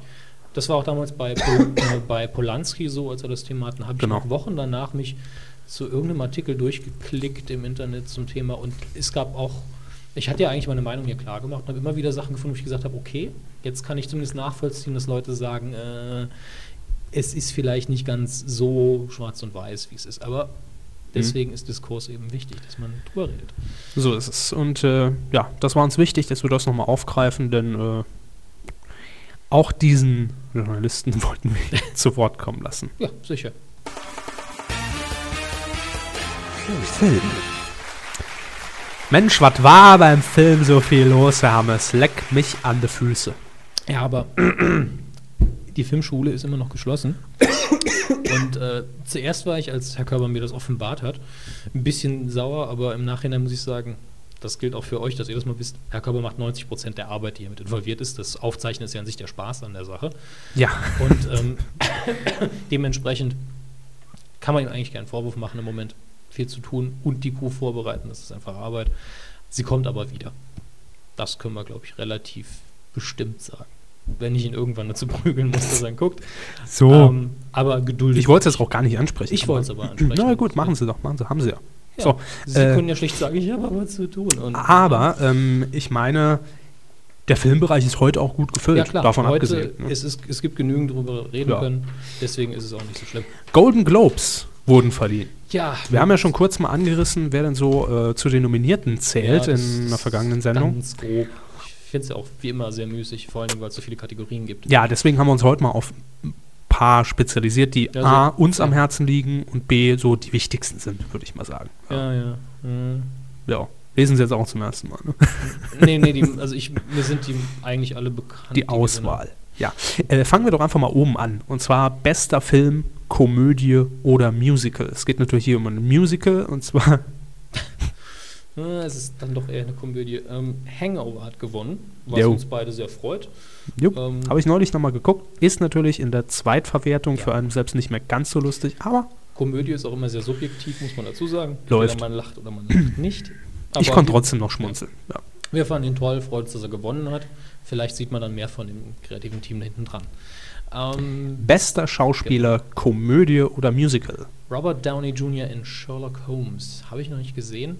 Der Ähm, kommt auch erst noch nach Deutschland. Ne? Stimmt, stimmt. In Deutschland ist er, glaube ich, noch gar nicht angelaufen. Das Interessante daran ist ja, immer wenn ich einen Trailer sehe, denke ich, es ist nicht wirklich Sherlock Holmes, aber es sieht wirklich spaßig aus. Hm. Es sieht irgendwie so ein bisschen aus wie Indiana Holmes. Finde ich persönlich. Okay. Also es sind durchaus ein paar Charakterelemente noch, also was heißt ein paar, es sind immer noch viele Charakterelemente drin vom Original Sherlock Holmes und ich habe bisher auch noch keinen richtigen, richtigen Hardcore-Buch-Holmes-Fan von keinem gehört, der gesagt hat, um Gottes Willen, der letzte Dreck.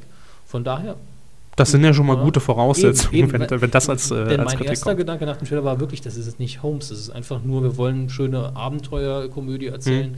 in der Zeit, der Ära von Sherlock Holmes. Warum nehmen wir den Charakter nicht? Ja. Und da bin ich ja grundsätzlich auch nicht böse, aber ich habe mich schon jahrelang jetzt auf einen guten Detektivfilm mit Sherlock Holmes gefreut, der so ein paar traditionelle Sachen noch reinbringt. Muss ich mich eben noch ein bisschen gedulden, aber das macht ja nichts. Bester animierter Film. Oben. Ja, auch da ganz, das sind ja schon zwei Filme, die auf meiner Best-of vom letzten Jahr gelandet sind. Von daher freut mich Sie saßen ja auch in der Jury, ne? Ja, dieses Jahr. das Ja. ist, äh, nee, Das- nee, nee, nee. Bester fremdsprachiger Film. Das Weiße Band. Das ist, der ist doch gar nicht fremdsprachig. Der Das ist doch Deutsch. Deutsch-österreichischer Film. Genau. Und natürlich mal wieder ein Kriegsfilm. Wie sollte es anders des sein? Ersten Weltkriegsvorabend immerhin. Und Immerhin der- Vorabend. Und auch der erste. Ja, ist mal was Neues. Ah, Nicht der neu. dritte. Äh, der dritte. der dritte. Ja, komm, haben Sie Pläne, von denen ich noch nichts Ja, weiß? Nicht der zweite. Ähm, ja, als Thema äh, des Films, äh, darin geht es um strenge Erziehungsmethoden. Ich habe mich heute mal ein bisschen im Pressetext umgesehen, in einem norddeutschen Dorf. Familie Heinz Becker in Norddeutschland. Jo, vor allen Dingen. Gewann bereits die Goldene Palme in Cannes. Glückwunsch. Äh, bester Nebendarsteller hätten wir da noch. Ein Deutscher. Ich bin mir nie sicher, ob er nicht doch Österreicher, Österreicher ist. Nee, ich glaube Deutscher. Okay, Christoph Walz in Glorious Bastards. Ja, also dessen Performance habe ich auch dutzendfach, habe ich nur Lob gehört. Und äh, ich gönn's ihm. Ich habe ihn im Interview kurz gesehen zu den Globes, sehr sympathischer Mann. Und Ja. man hat ihn schon ein paar Mal gesehen, man Ja. kann nur nie sagen, wo. Ich weiß wo. Ich Ja. habe nämlich Wo? den, ich Wo? hab, ich hab den Namen gelesen und jetzt kommt's. Ein Film, äh, den man direkt mit Christoph Walz verbindet. und auch mit Quentin Tarantino. Nein. Und zwar äh, die Roy Black Story. Oh Gott, stimmt. Da hat Den er Roy ich- Black den hab Ich gespielt. sogar gesehen. Ja, RTL, oder? ja. Das war auch eine RTL-Produktion. Ja. Ich habe heute nochmal nachgeschlagen, weil ich mir nicht mehr sicher war, äh, weil so ein bisschen Schreibt das grau auf, das geworden könnt ihr irgendwann als Information gegen uns verwenden, dass wir den Film gesehen haben. Ja, Und er hat Roy Black gespielt. Lustigerweise spricht es für ihn, dass er Roy Black gespielt hat. Er sieht ihm nämlich eigentlich überhaupt nicht ähnlich. Nee, Und deswegen spricht es für ihn als Schauspieler. man hat es ihm abgekauft. Hat funktioniert. Äh, Ich- Glückwunsch ich weiß an dieser noch Stelle. Textzeilen aus dem. Sch Bitte eine. ähm, wie war das nochmal? Du darfst nicht eine lieben, du musst sie alle lieben. Ja, Zitat. ich glaube, Kennt das keiner. kam so drin vor. So, die beste TV-Serie. Kommt bestimmt drin vor. Drama in den USA. Ja, Madman. ja. Habe ich dazu hier schon mal was gesagt? Hm, ich glaube nicht. Spielt, glaube ich, in den 60er, 50er, 60er Jahren, wo Jo. jetzt jeder noch einen Anzug angetragen hat und die ganze Zeit am Saufen und Rauchen war. In New York. In York und, äh, och, das steht ja da. Das sehen Sie mal. Ich Ja, habe voll genau. vorbereitet. Hauptfigur Don Draper, erfolgreicher Mitarbeiter einer Werbeagentur. Genau das.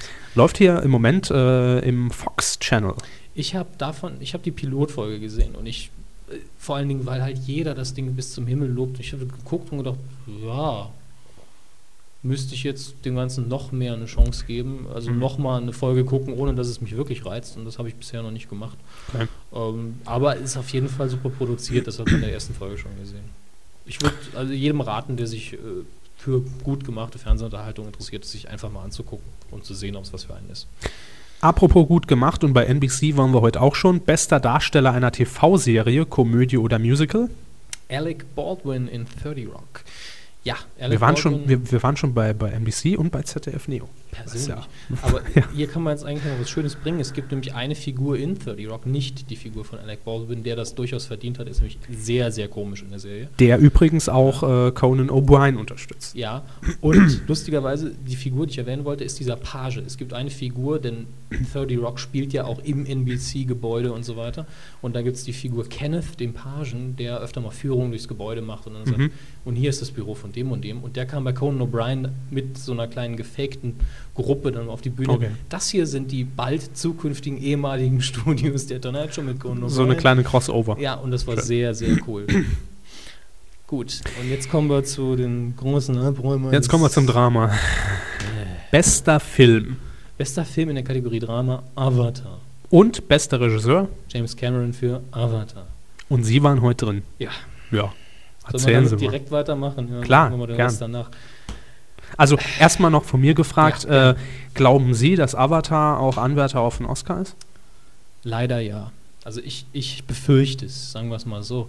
Denn ähm, rein handwerklich, und hier ist es ja so, bei, bei den Oscars ist es ja so, dass äh, die äh, anderen Regisseure letztlich den Oscar wählen. Also wenn der Gewinner des äh, Regie-Oscars, die Stimmen dafür werden nur von Mitgliedern der Akademie, die selber als Regisseure eingetragen sind, er- erteilt.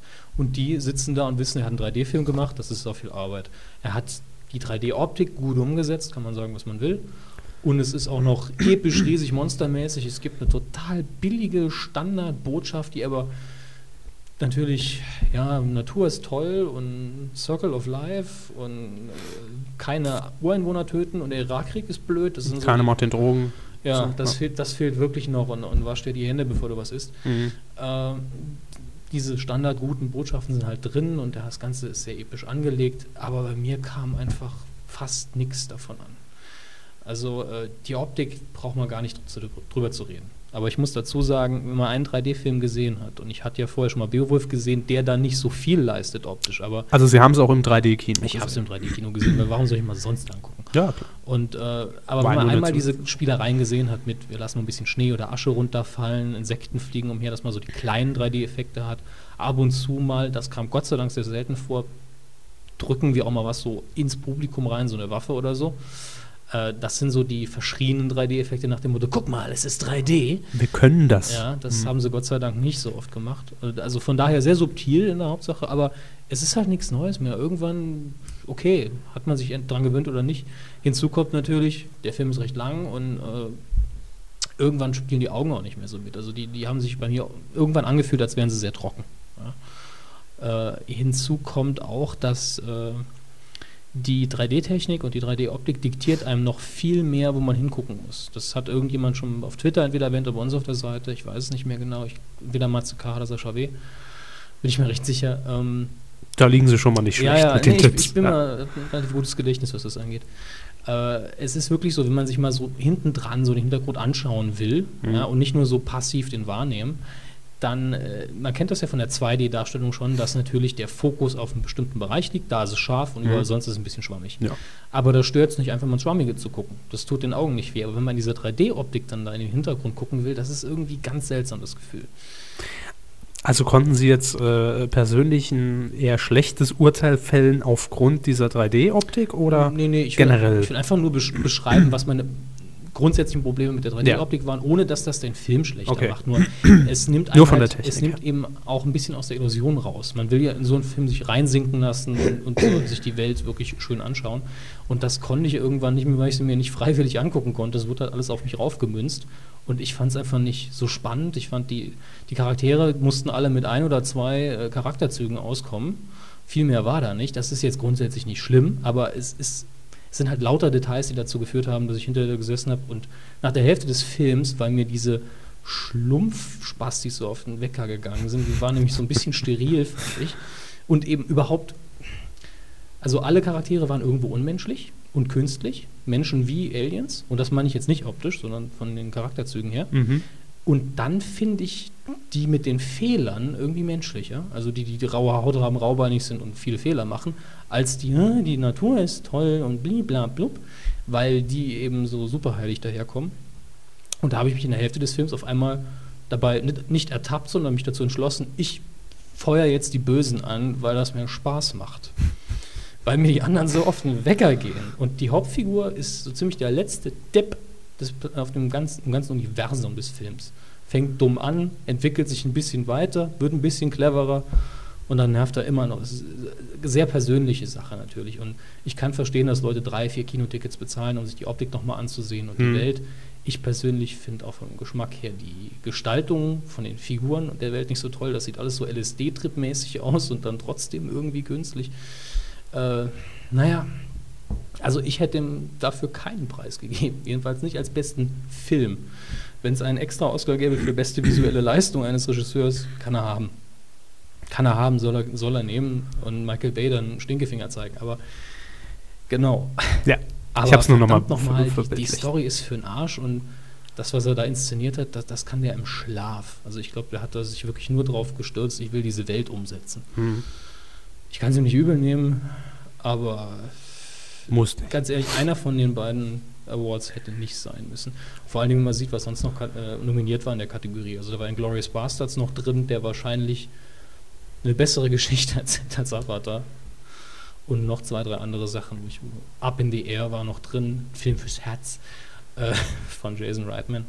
Und dann diesem äh, Kunststoffding den Golden Globe zu geben, finde ich schon krass. Vor allen Dingen von der internationalen Presse, die ja normalerweise auch mehr auf Story guckt. Hm. Und eigentlich will ich den Film nicht noch mehr runter machen. Vor allen Dingen, weil ich ihn geistig ein bisschen verglichen habe, ohne, das muss ich leider zu meiner Schande eingestehen, ich habe Metropolis bis heute noch nicht gesehen.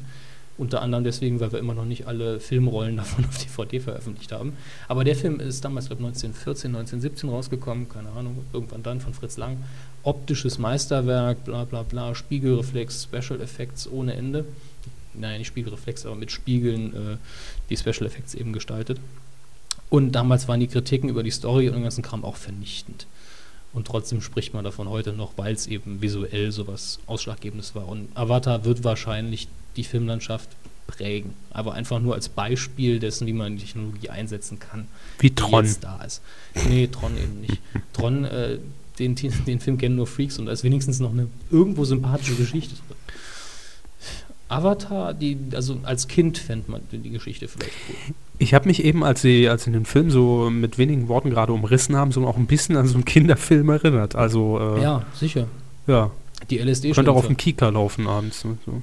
Ganz alles ist ehrlich, toll und schön ja, und bunte Wiesen. Und Ich habe echt drauf gewartet, dass ein paar Evox mit Kettensägen den, den Viechern den Gar So ein ausmachen. Massaker. Ja, Mal schön. Gut, muss Ja. man auch dazu sagen, ne? die ganze Zeit, äh, Circle muss alles Gleichgewicht und dann ballern sie die Menschen ab, komplett herzlos. I'll be big. Ja, ich meine, das- vorher haben die Menschen das gemacht, aber hm, ist okay, ist okay.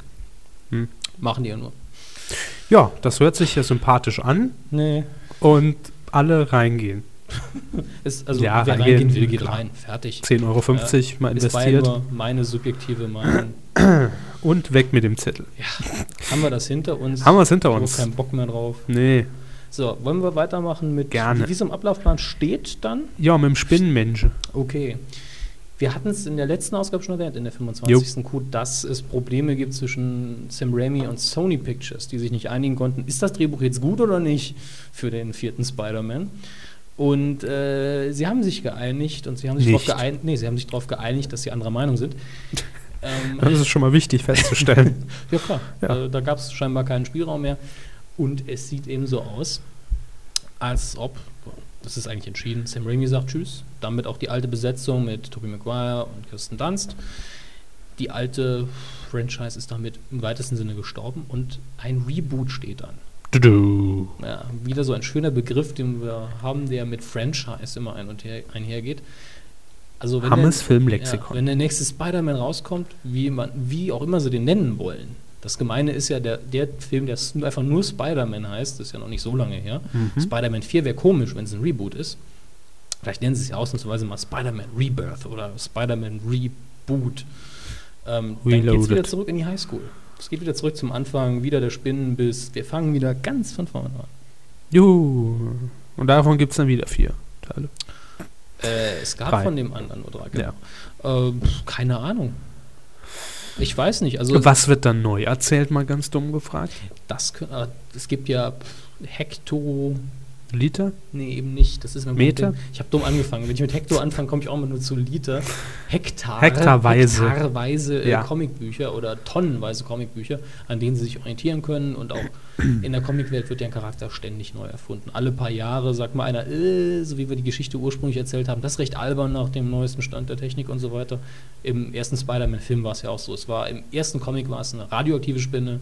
Hier war es dann eine genetisch veränderte Superspinne. Eigentlich genauso Blödsinn, aber äh, Hauptsache passt halt Spinne. besser in unser aktuelles Weltbild. Ja. Und ähm, deswegen wird auch in den Comics immer wieder ein Reboot gemacht, wo dann die Essenz der Story rauskristallisiert wird und neu erzählt wird. Und deswegen, ich kenne mich mit Spider-Man nicht so gut aus. Ich kenne da nicht die Storylines, die wirklich wichtig sind. Und äh, da stellt sich eben die Frage, welche nehmen sie als Vorlage? Mal gucken. Der Regisseur steht aber angeblich schon fest, was mich wundert, wenn ich ehrlich bin. Jetzt, äh, Jetzt muss ich nur finden, wo der Name ist. Es war aber, glaube ich, der Regisseur von 500 Days of Summer, den sie sich rausgesucht haben. Äh, Soll ich Ihnen helfen? sie können versuchen, mir zu helfen, sicher. Ich guck mal. Aber, ba, ba, Wo ba, ba. steht er denn? Auf jeden Fall ist Sony unglaublich begeistert, angeblich natürlich, dass sie jetzt wieder von vorne anfangen dürfen. Hm. Was ich, ähm, naja gut, für die ist es super, weil Sam Raimi und Tobey Maguire, die werden alle inzwischen sehr viel Kohle verlangt haben. Ja, es wird wahrscheinlich günstiger, ne? Wenn, man wird jetzt wahrscheinlich einen jungen Darsteller nehmen, den keiner kennt. Der Ja. Bock drauf hat. Ja, genau. Also ich lese es hier nicht. Ich hatte es auf der, mm, also ursprünglich war auf der Seite, die ich gelesen hatte, hat es drauf gestanden, aber vielleicht hatte ich ihn die falsche verlinkt. Das ist natürlich möglich. Ba, ba, ba. Na, Auf ist ja auch wurscht. 500 Days of Summer, der Regisseur ist es. Im Zweifelsfall einfach IMDb und selber gucken. Ihr habt ja eine- Internet was, und was so. eine und seltsame könnt damit Wahl ist. Ich meine, Sam Raimi damals, der, hat, der wollte ja immer einen Comicbuchfilm machen. Ja, der hat ja auch selber mit Darkman vorher noch andere, also eine Superheldenverfilmung gemacht, ohne, ich glaube, den hat er sich selber ausgedacht, wenn ich mich nicht irre. Und äh, 500 Days of Summer, das ist auch eine romantische Komödie. Und dann Spider-Man, okay, also mal schauen, wie das wird. Eine Chance hat er verdient. Auf jeden Fall. Und Ja. wir werden sehen, wie sich das weiterentwickelt mit den Filmrechten bei im Marvel-Universum. So ist es. Und äh, ja, als Abschluss der Filmrubrik kommen wir noch zu dem traditionellen, nämlich zu den Neustarts und den Charts. Und die machen wir zuerst, die Charts. Charts möchten Sie zuerst. Jo. Okay. Die Besucherzahlen vom Wochenende 14. bis 17. Januar. Fangen wir oben oder unten an? Äh, fangen wir unten an. Unten. Ja. Old Dogs, Daddy oder Deal. Erste Woche. Platz 10 eingestiegen. Na, das wird nicht viel, glaube ich. Nee, obwohl, Das ist, glaube ich, Na, John, doch nicht, John nee. Travolta und äh, Robin Williams, wenn ich mich irre, in dem Film. äh, 230 Kinos. Ja. Nee, das kann man vergessen. Mhm. Aber das war eh klar. Küss Platz den, 9. Küss den Frosch in der sechsten Woche. Ja gut, der kann auch mal irgendwann Tschüss sagen. Ja, Weihnachtszeit ist vorbei. Hat noch 59.000 Besucher gezogen. dafür noch sehr solide. 108 Besucher pro Kino ist nicht schlecht, ja. Platz 8. Nanga Parbat. Ja, Ich habe keine Ahnung, aber Äh, das- klingt das- so, als hätte er eine Ahnung. das ist der Film, ich habe ihn jetzt öfter in Trailern gesehen und zwar äh, nach einer wahren Begebenheit und zwar ähm, spielt er äh, das Leben von, wie heißt er nochmal, der Yeti? Reinhold Messner. Äh, als er in den 70er Jahren mit, seinem mit seinem Bruder auf den Berg äh, Nanga Parbat aufbrach und sein Bruder dabei umkam, äh, er ihn irgendwie zurücklassen musste und ja, Reinhold Messner überlebte. Oh, Herr Hammes hat sich an der schwarzen Dose verschluckt. Die Klage geht raus. Ja, ich werde es überleben. Denke ich. Na, da bin ich mir noch nicht so sicher, ob sie es überleben werden. So, 80 Jahre später. also Nanga Parbat, äh, wie schon gesagt, Reinhold Messner, wahre Geschichte, wahre Begebenheit. Tja. Erste Woche Platz 8. Hm. Ja, Na gut, für so einen Film. ja Auf Platz schlecht. 7 Soul Kitchen in der vierten Woche. Äh, bei denen hätten wir eigentlich viel mehr machen müssen. Glaube Ja? ich. Naja, ist ein deutscher Film und Hm. sieht eigentlich ganz interessant aus.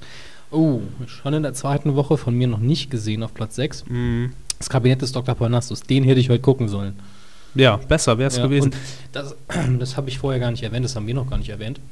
Zu unserer Schande, es ist gerade das Max-Ophüls-Festival in Saarbrücken. Ja. Ja, und was mache ich? Ja, ich gehe an den ganzen Festivalbesuchern vorbei, nur Avatar, wenn die 3D-Scheiß gucken. Mainstream. Ja. Ja. Ich so als pseudo-elitärer Cineast. Platz 5. Zwei Uhr Küken. Siebte Woche. Immer nur in 623 Kinos. Aber 3,98 Millionen Besucher gesamt. Jo. Die 4 Millionen werden sie noch knacken. Und dann wird er raus. Mehr brauchen sie nicht. Nö. Also 4 Millionen Besucher in irgendeinem anderen Film, ja, okay, ganz oben den. Mhm. Aber ansonsten hat das kein Film geschafft in den letzten paar Monaten. Platz 4. Haben Sie das von den Morgans gehört? Die Äh. Standard-Beziehungskomödie von, wo wir es letztes Mal schon gesagt haben, haben wir einfach nur die Besetzung abgewartet. In der zweiten Woche mit 144.000 Besuchern. Ja, wenn man auf Beziehungskomödie Lust hat, ist es bestimmt okay. Platz 3. In der vierten Woche Alvin und die Chipmunks 2. Äh, machen wir weiter. Das Interessant finde ich, in, in, interessant finde ich an dem Film 1. Und zwar den Originaltitel. The Squeakquel? Ja. Das ist einer von diesen Titeln, der wird noch auf, Jahr- auf Jahrzehnte berühmt Aber berüchtigt 1,4 Millionen Besucher, ne? Ja, das ist Kinder. Ja, Und dann warten sie, haben sie die Weihnachtszeit noch mitgegriffen. ja, ich hasse Kinder. Platz 2. Friendship in der ersten Woche. Ja, das ist auch diese Ost-Komödie Ja, das, ab in die genau. USA, ne? ja. Jo. Die Trailer sahen eigentlich recht interessant aus. Ja, wenn da das beste Material nicht schon verpulvert wurde, ist dann er gut. Ja, wobei das ja leider oft so ist. Jo. Und auf Platz 1 ist Platz der, 1. ist, ist der blaue, ist der Avatar-Scheiß, Ja. 5,8 Millionen gesamt. Drecksding. Da. Ja, das waren die Charts. Diese Woche. Und äh, Die Neustarts. wo haben wir die denn? Die Ach, die habe ich hier unten drunter. Ja, Genau. jetzt kam ich mit meinen eigenen Gucken wir mal Notizen. drüber, was mir da überhaupt noch was von sagt. Ah, ja, ah, ja. äh, Greifen Sie sich mal was Schönes raus. nehmen wir nur die Sachen, die ich kenne. Ja, dann sind wir Dann, durch. dann Ne? sind es nur zwei. Dann, Ja, ah, machen na, naja, gut. Hier habe ich zumindest den Trailer gesehen. Also fangen wir mit dem interessantesten an. A Serious Man. Jo. Da. Oh, USA, Frankreich und Großbritannien. Das ist Von der den neue. Coen-Brüdern. Genau, der neue von Hm. den Coen-Brüdern. Ähm, Gottes Willen. In der Hauptrolle ist auf jeden Fall, äh, die Figur hat eine, ist ein jüdischer Mann, der eine absolute Lebenskrise hat. So, an so viel kann ich mich noch erinnern. Und dass, wie so oft bei den Coen-Brüdern, jeder ihn geil findet. Jeder, der was zu sagen hat, findet den Film geil. So. Ja, Ja. mehr muss man doch nicht wissen, Nee. oder? So. Äh, wir müssen nachher noch unbedingt bei äh, diversen einschlägigen Videoportalen nachgucken, was Herr äh, Pönnack zu Avatar ja, gesagt ja, das, hat. das interessiert mich doch brennend, ob er sich furchtbar, furchtbar oder ob es genial, visionär war. Das ist ja. Die, das ist die. Pönnack-Skala. Ne? Müssen wir mal gucken. Ja, doch. Na bitte. Viel mir nur gerade Ach, ein. viel mehr ist ja nicht. Ähm, wir haben noch, wenn Liebe so einfach... Pönnakometer. Wie bitte? Das Pönnakometer. Es ist einfach nur eine LED an oder aus. Wenn sie ausbleibt, ist Geil. es furchtbar. Und wenn sie angeht, ist es super. Also, wenn Liebe so einfach wäre, oder im Original It's Complicated, der viel bessere Titel natürlich, äh, mit Meryl Streep, Steve Martin und Alec Baldwin, Regie Nancy Myers, da weiß man schon, was auf einen zukommt. Äh, das ist eine, eine Liebeskomödie mit alten Menschen. Mit Aber- Meryl Streep. Aber in dem Fall sehr talentierte alte Menschen. Ähm, Meryl Streep ist natürlich die Überschauspielerin.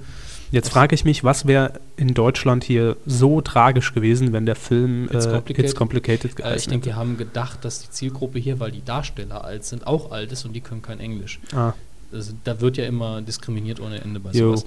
Steve Martin, klar, ist ihr Begriff. Alec Baldwin gerade noch einen Golden Globe gewonnen. Hat Meryl Streep nicht auch einen gewonnen? Ich glaube, die hat auch einen gewonnen. ja, doch.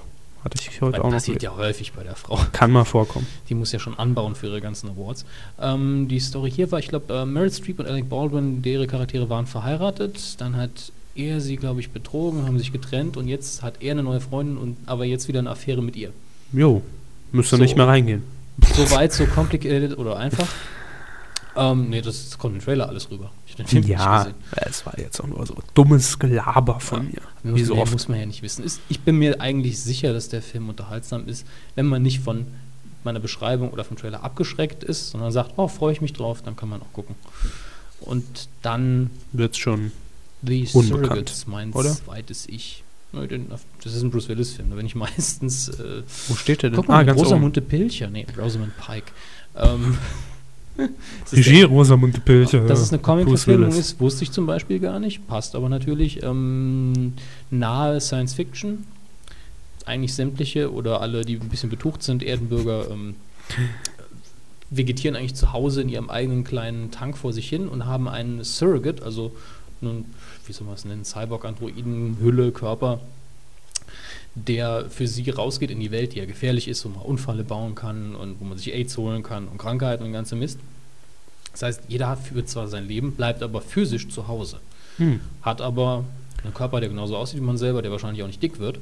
Big Brother 2020. Ja, also eigentlich so eine Idee, wo man sagt, ja, wenn man das genau so umsetzen könnte heute, würden es viele Leute machen. Hm. Und Bruce Willis, äh, ich weiß gar nicht, ich glaube, er spielt einen Polizisten, muss ein Verbrechen aufklären, also das Standard Bruce Willis Nummer. Äh, und ich glaube, sein Surrogate ähm, ist außer Funktion. Auf jeden Fall rennt er dann den halben Film ohne rum und jeder sagt, um Gottes Willen, das ist ja riskant und du könntest da was holen und bla bla bla. Aber auch ein interessantes, aber aus. interessantes Genre. Comic-Verfilmung, Science-Fiction-Dueller. Das kommt, das kommt oft zusammen. Ja. Es kommt zusammen, was Gucken, gucken wir uns zusammengehört. mal die anderen Dinger so an. Ja, Komödie, Drama, Love Story, Drama, Komödie, Action, Horror, Türkei. Ah nee, das, das ist das Land. Äh, ähm, Drama, Belgien, ja klar, und, und Abenteuer. Abenteuer Deutschland. Vorstadt Krokodil 2 läuft noch an mit Nora Tschirner. Nora Tschirner, der unglaublich sympathische Nora Tschirner. Ich habe den ersten schon nicht gesehen. Das hier, das, das, das ist so ein Film, der muss aus Frankreich sein. Privatunterricht. Drama, Belgien, Frankreich. Heißt im Original Élève libre. irgendwas mit Büchern, oder? Elef Was heißt Elève? müsste sowas sein wie Schüler und Libre sind ein Freibuch oder Buchschüler. Schüler der Bücher. Das ist, äh, Privatunterricht. Ja, das also die Neustarts in dieser Woche. Mehr dann Es gibt in noch mehr Neustarts, wir haben nicht alle vorgelesen. Q27. Genau, ja. Natürlich lesen wir nicht alles vor. Da wären wir morgen noch nicht fertig. Apropos alles vorlesen. Jo, wir kommen ja noch zum Titelschmutz. Ja, sie blättert schon durch und bemerken, wir haben zwei Wochen aufzuholen. Und ich muss schon sagen, ich habe wirklich schon viel rausgekürzt heute. Ja, früher haben die Lehrer einfach, wenn man es nicht gemacht hat, gesagt, mach das das nächste Mal, machst du deine Hausaufgaben. Dann hat man es wieder nicht gemacht, dann haben sie sie nicht mehr kontrolliert. Bei mir lief das nie so. Also, der Titelschmutz, der Titelschutzanzeiger hat uns mal wieder tolles Material geliefert, nachdem er ja auch kurz pausiert hat. Das kam ja auch noch in der letzten Ausgabe hinzu. Dann hatten wir eine Woche Pause, also jetzt kommt die volle Dröhnung. Ähm, wie immer passiert das alles unter Hinweis auf Paragraph 5 Absatz 3 des Markengesetzes. Äh, Titel angemeldet für DVDs, Bücher, Sendungen, Filme, Kinder. äh, ja, Nee, Zeug. Alles, was man sich denn, Alles alles, was man medial. kann und verkaufen. Ja. Jo, gehen wir äh, doch mal von oben durch. Sat 1 in Unterföhring hat sich sichern lassen. Zurück auf Liebe. Falco, Feten, Fukuhilas. Ja, Falco, Feten und noch eine Alliteration mit F. also die, Fukuhilas. 80, die 80er, oder? Jo. Falco, Feten, Fukuhilas klingt für mich nach 80er. Jo. Und dann noch mein Song für dich. Gesungen von Frank Zander. Nein. Zurück auf Liebe. Ist das jetzt, sind das die Formate, mit denen Sat 1 wieder nach vorne? Na, es, es sind, wahrscheinlich, noch die Bolten-Überreste. Die Boltenüberreste. Das klingt. Der Sat 1 Filmfilm. Die Boltenüberreste. Ja, wäre Da liegt ein Knochen. Und da noch einer. tolle Show mit Kai Pflaume, der präsentiert, was nur wäre noch gekommen unter Herr Bolten. Nee, Weißt ich, du, ich habe wirklich so ein Mystery-Thriller gedacht. Ah. Irgendwo liegen Überreste von einem Herrn Bolton. Und warum hatte er drei kleine Finger? Sowas. Hm, warum? Das ist ja das, Das das, ist ja das. Mystery. Sie wollen jetzt auch nicht spoilern. Nein. Verstehe. Gehen wir, äh, bleiben wir in der Familie bei Pro7 Television in Unterföhring. Vier kämpfen für dich. Äh, hatten wir schon.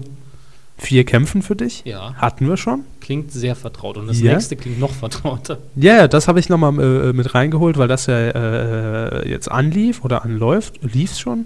Läuft's noch? Ich weiß es nicht, ist mir auch egal.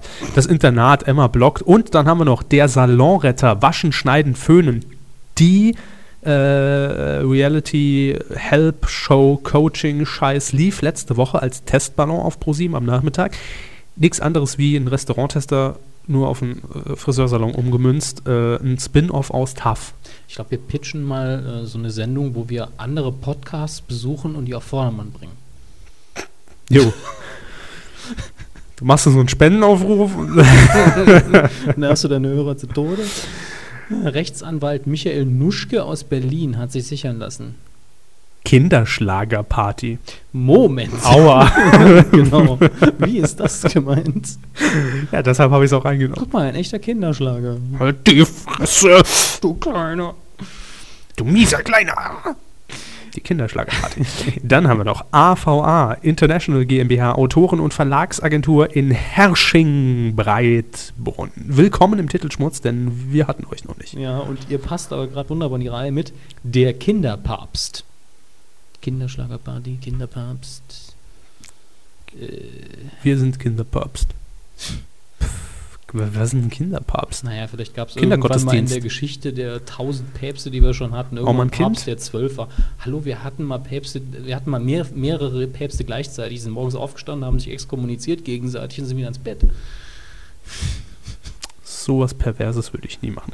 Paul Strasser, Fentroni, Fayok, Rechtsanwälte. Ja, mei, grüß Gott nach München. Die haben wir ja schon öfter hier im Podcast gehabt. Die sind sauer auf die Krause, weil die die ganzen äh, Bemerkungen bei uns immer abgreift. Die Krause greift alles ab und denen wird einfach zu wenig Aufmerksamkeit Mhm. gewidmet. Die haben was Geiles gesichert. Was denn?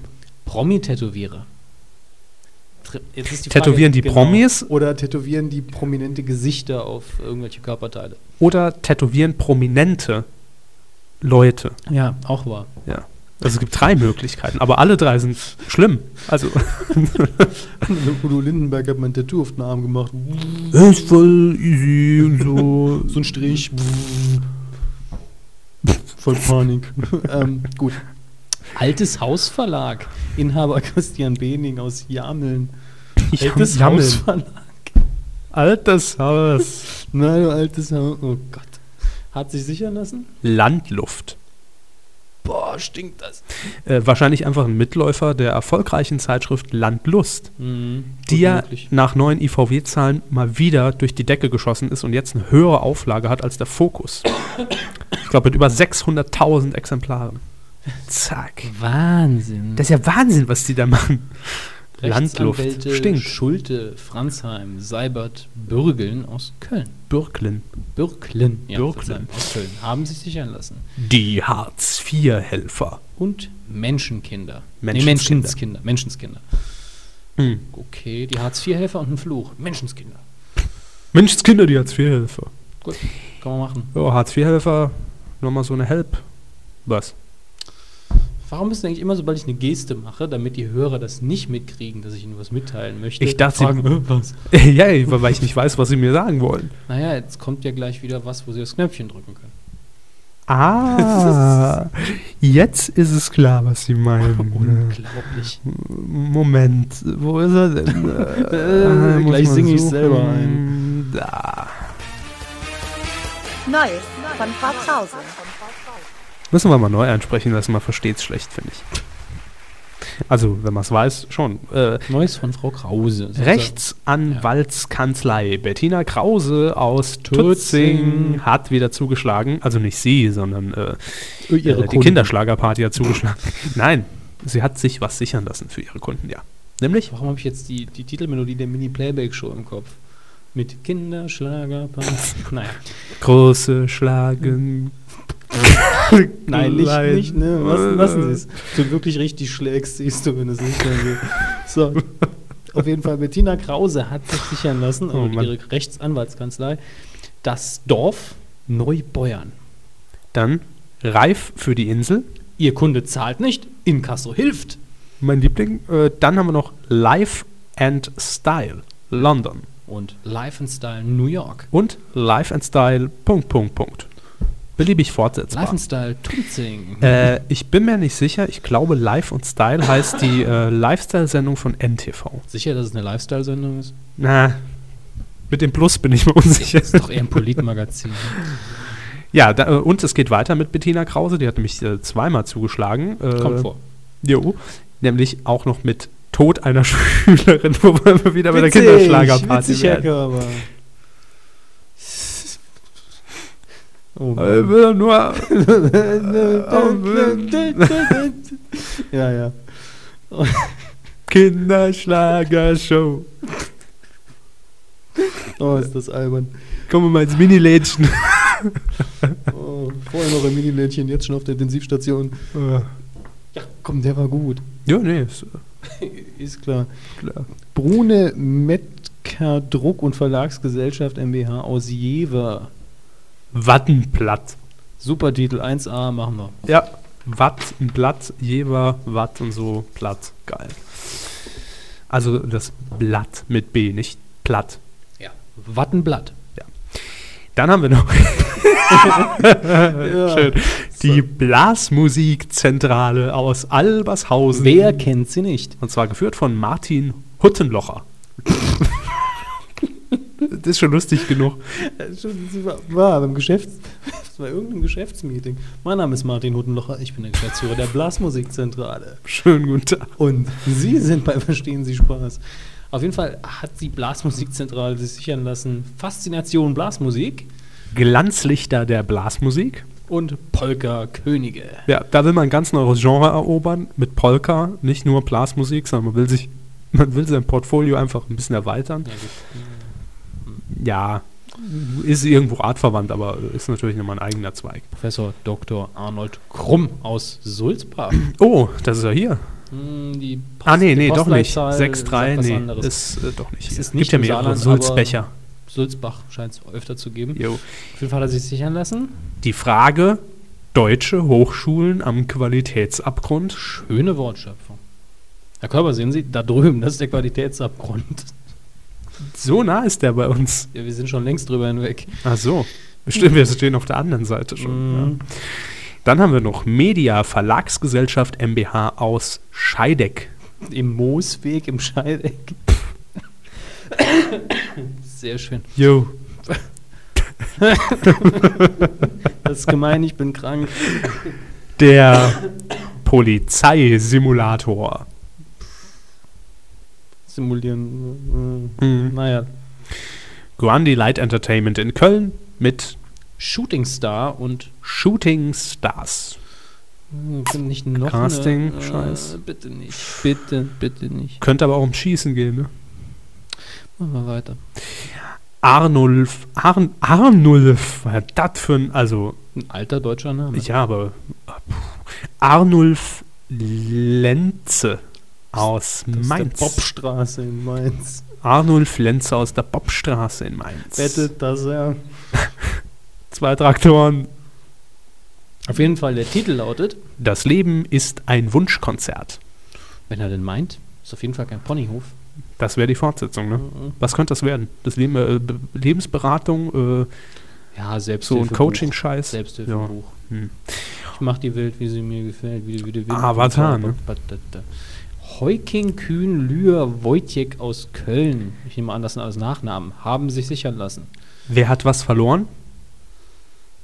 Alles klein geschrieben, Ohne- kein, keine Interpunktion. Nee, gar nichts. Geht nicht. Wer hat Äh, was verloren? Jungs, nochmal machen. Also, Bitte neu aufsetzen. Nächste Woche dann.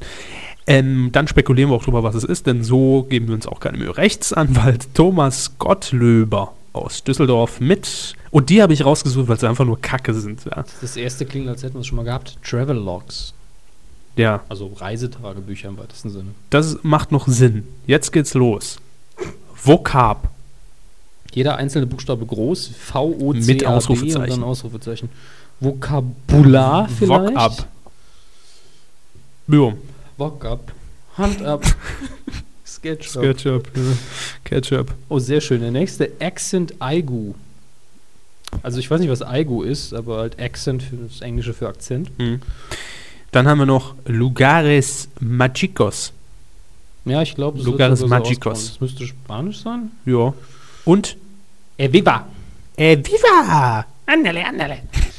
Ja, geht um Sprachen, nehme ich mal an. Oder um Reisen und. Travel Also- und so, ne? So ein Re Reisetagebücher, Vokabular äh, aufbauen, äh, Akzent. verschiedene Akzente. Okay, also Ja. es macht irgendwo schon Sinn. Es nur, äh.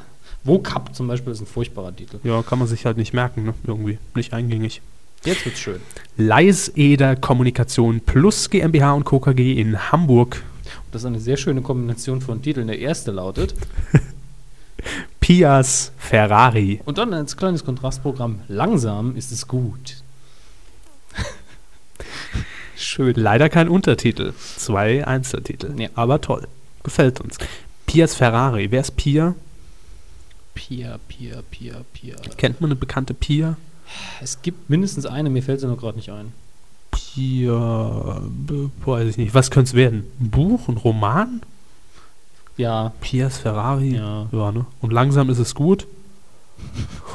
Sexberater, Ja. Verkehrsberater, das ist das Gleiche.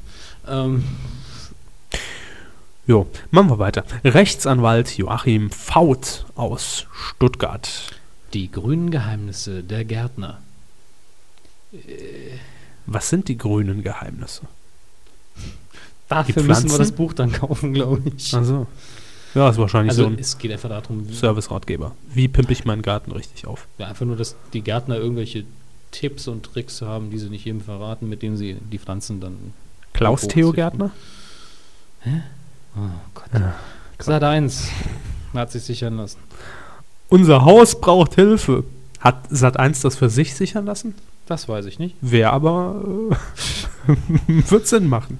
Ja, der Schuldenberater von RTL Herr Zweger zu Macht Gast die- bei Pro7 macht die Runde. Sat1. Pro 7 Sat 1, Jo. N24. Fände ich sympathisch.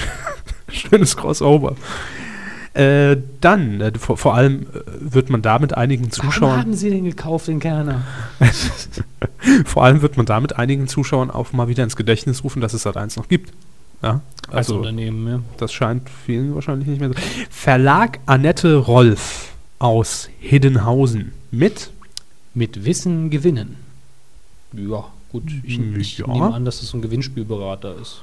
Oder auch für, hm, wie komme ich zum Jauch, wie gewinne ich beim Jauch?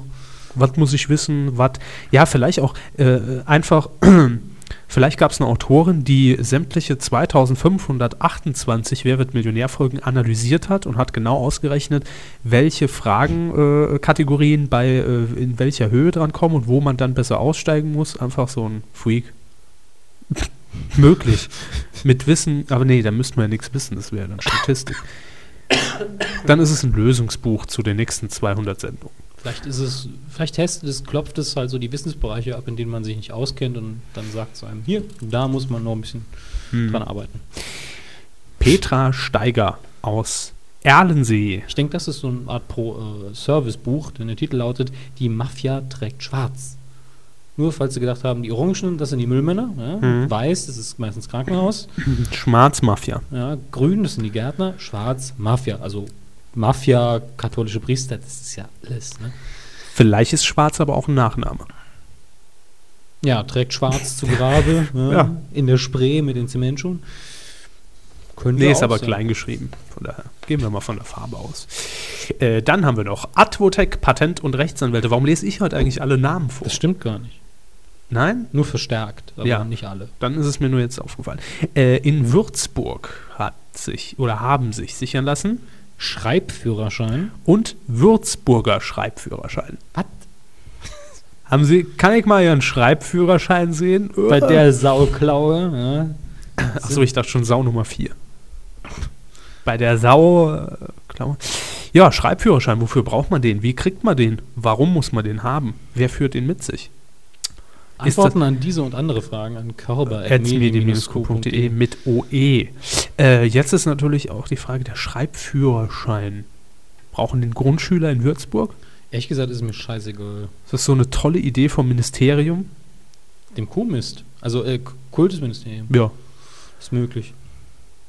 Klo- Damit die Kinder sich groß vorkommen und erwachsen kriegen sie einen Führerschein, hatte ne, ich hatte auch Schreibführerschein. einen Fahrradführerschein. Ja, eben, ist genauso ein Blödsinn. Hey. Sind ja auch im Super Mario Fanclub. So, äh, Claude, Al Ich habe all meine Papiere beisammen.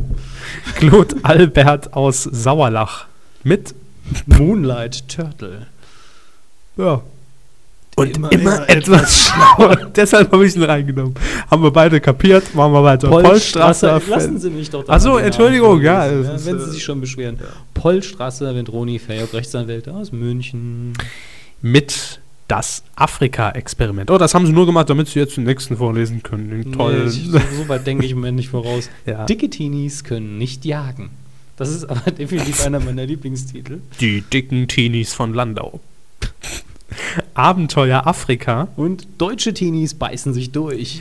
Da könnte ich mir aber vorstellen, dass es auch als Untertitel toll wäre. Das Afrika-Experiment. Dicke Teenies können nicht jagen. Heute bei RTL Afrika. 2. Deutsche Teenies beißen sich durch. Also, oh Gott, die Bilder, ich war das ist ein Reality-TV-Programm. Ne? Schicken 50 Teenager nach Afrika Ja. und die Dicken können nicht jagen, aber der Rest beißt sich durch.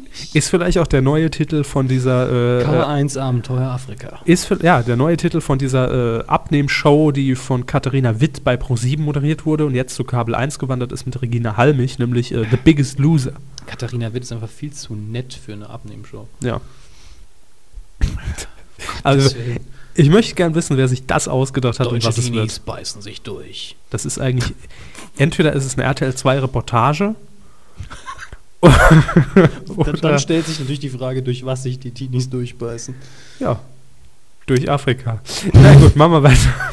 Bremen, B- Bremen und von Mörs, Rechtsanwälte und Steuerberater in Frankfurt am Main. Vater Morgana. Wobei Vater hier wie der Vater. Papa geschrieben ist. Da, Ja, das, ist Das, scheiße. das älteste Wortspiel, seit es Wüsten gibt. Pura Vida Edition, Burkhard Riedel aus Gauting. Sehr geil. Reicher leben mit weniger Geld. 10.000 Euro sparen mit, Mit einem Nagel. Ja, genau die Kategorie. Reicher leben mit weniger Geld. Ratgeber. Oh, was ein Scheiß. ARD. Was ein Ratgebergeld. Scheiß. Party. Point Music Production und DJ Service Event Management in Hatzenbühl. Wissen Sie, wenn- wenn, wenn ich Ja. den Namen schon lese, ja, dann weiß ich schon direkt, Auf den Punkt, kurz, knackig, da weiß man, was man hat. nee, da weiß ich schon direkt Prollmusik. ja? Also wer, wer schon Party Point Music Production and DJ Service Event Management, da hat, da will aber jemand mal zeigen, dass er ganz dicke Eier hat. Ja? Aber Meine Visitenkarte ist so breit wie dein Schuh. so. Äh, und das bestätigt auch der Titel mit Auf geht's Deutschland vor, schieß ein Tor für uns. Das ist Das irgendwie, nee, da ist irgendwie gar kein, Auf geht's, Deutschland vor! Nee, Ein nat Tor für uns. natürlich ist mir direkt spontan eingefallen, dieser. Schon dieser vorproduziert für die nächste WM oder was kommt Na, jetzt? WM ist ja dieses Jahr. Sommer, Hermes, WM. Geht los. Ah, Wenn- oh, wenn die Deppen in- in, den kurzen in- Hosen wieder in- übers Grün in- rennen. In, in Südafrika. Da Das Afrika-Experiment. Getenis könnte ich sagen. Hm. Naja, man weiß nicht. Nee, aber es reimt sich nicht. Auf geht's Deutschland vor, schieß ein Tor für uns. Da kam mir natürlich direkt die Assoziation mit diesem äh, Gröl-Fußballlied. Ja, klar, reimt sich halt noch nicht. Nee. Na, was auch immer. Jetzt haben wir was Interessantes und zwar äh, von Neues von Frau Krause. Ja, äh, doppelt sich jetzt, weil das ist natürlich jetzt von dieser Woche aktuell. Und äh, ich sag mal, da könnten wir aber an was ganz heißem dran sein. Einmal das Schrotthotel. Gut, das gibt es ja momentan schon bei RTL 2. Oder Ähm, bei Ihnen um die Ecke, es gibt ja überall Schrotthotels. auch, aber das viel interessantere finde ich. Neo-News, also schon mal die ZDF-Neo-Schreibweise. Es ist auch die richtige Frau Krause. Ja, die sich auch schon äh, in den letzten Monaten für ZDF Neo die Titel hat schützen lassen. Das heißt, uns erwartet wohl irgendein Newsformat bei Das ZDF kann jetzt alles sein von einfach nur zusammengeschnittenen Beiträgen aus der? ZDF-Mutterfirma hier. Ja, Oder einer ei- wirklich eigenen News-Sendung äh, bis hin zu einer Comedy-News-Sendung. heute Show. Genau, also es wäre alles drin. Ja. Alles, was irgendwie mit Nachrichten zu tun hat, als Eigenproduktion. Hört sich aber, wenn man es auf den Sender bezieht, alles gut. Egal, Sind wir mal es gespannt, wann es kommt. So, dann haben wir noch Rechtsanwalt Joachim Faut aus Stuttgart mit So, lieber Gott. jetzt. Sorgenfrei Gärtnern mit pflegeleichten Pflanzen. Moment. Hm? Da hatten wir doch die grünen Geheimnisse der Gärtner und es ist derselbe. Ich Mhm. habe es gewusst. Poison Ivy. Der grüne Daumen. Dann die tausend schönsten Gedichte deutscher Sprache. Das ist jetzt Oh. was anderes. Und dann haben wir noch äh, Recht im Alltag für die besten Jahre. Okay. Für die besten Jahre? Naja, immer ab 50. So. Ah, Wobei das Seniorenrecht. Definitionsfrage ist, was die besten Jahre sind, aber Natur außer Kontrolle. Das ist, das ist sag mal dann, wenn die besten Jahre vorbei sind. Das ist eher Pubertät. Aber vielleicht ist das so eine, eine Reihe mit den Pflanzen. Man züchtet sie, man zieht sie ran und irgendwann ist sie außer Kontrolle. Was haben wir noch? Geniale Erfindungen, großartige Entdeckungen. Untertitel Siegeszug der Vernunft. Okay. passt meiner Meinung nach jetzt nicht rein, aber naja, gut. Mm, Machtvolle Naturgewalten mit den Untertiteln Naturvermächtnis Wald, Meisterwerke der Natur. Intelligenz im Tierreich. Ja, also Alles sehr botanisch angehaucht und alles auch Büchern, ja, Literatur. Ratgebern. Richtig. Nö, das kann man machen. Äh, Eigentlich kein schlechtes Programm. Rechtsanwalt Wolfgang Sereni in München. Hallo Weekend. Jo, Oh Gott. das war's. Oh, Gott sei Dank. Schade, ne? Nee, ich mach's immer wieder gern, aber zwei Wochen ist immer verdammt viel. Ja, es gibt da viel aufzuarbeiten. Aber wie gesagt, ich habe schon äh, viele Sachen rausgeworfen. Nun gut, ähm, ja, Titelschmutz haben wir abgehakt und dann. Oh, Äh, Schon wieder Verzeihung. ja, sie äh, können sich aber auch heute nicht unter Kontrolle halten. Sehen Sie, hätte ich jetzt schon den Jingle vorher abgedrückt, hat man es nicht gehört. Drücken Sie ihn ab. Okay. Funk.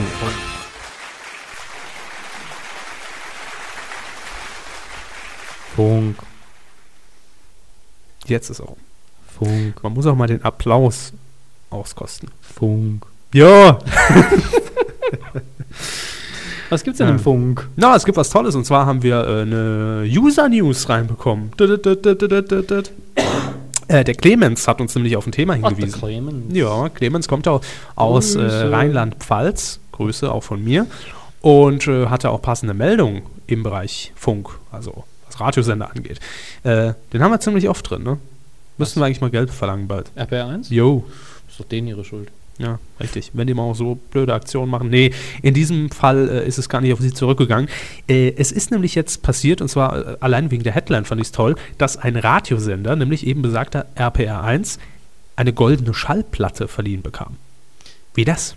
Was? Äh, es geht um ähm, ja, eine ganz besin äh, be besinnte, das ist auch schon spät für mich, achte Stunde. Es geht um eine ganz bestimmte Newcomerin aus diesem Jahr, nämlich äh, Marit Larsen mit äh, dem Song If a Song Could Get Me You. Wurde sie bekannt? Kennen Sie bestimmt auch. Nee. Doch, kennen Nee. Sie. Doch. Nein. Achso, Sie hören kein Radio. Genau. Sie gucken auch kein Viva. Nein. Dann kennen Sie es nicht. Äh, auf jeden Fall äh, hat die RPR1 Musikredaktion am letzten Donnerstag, am 14. Januar, äh, von Sony BMG eine goldene Schallplatte erhalten, weil sie Marit Larsen als Newcomerin supported haben. Also haben sie eigentlich keine verliehen bekommen. So einfach nur vom Label, da habt ihr mal eine Auszeichnung von uns für eure Arbeit. Denn eine goldene Schallplatte kriegt man normalerweise, wenn man x Platten verkauft hat. Ähm, ich habe das Foto gesehen und es war die goldene Schallplatte Mhm. von der Single. Dann haben sie sie einfach eine. Das ist ja das Wahrscheinlich kann eine ja damit eine machen, was, es, was sie wollen. Ja, als, als äh, Ehre und Lobhudelei. Ähm, hier steht auch in der offiziellen Pressemitteilung, das Label würdigte das entschlossene und ähm, weitsichtige Engagement des äh, Senders. Und zwar hat nämlich RPR1 die Debütsingle der Norwegerin als einer der ersten Radiosender Deutschlands in der Hot Rotation gespielt.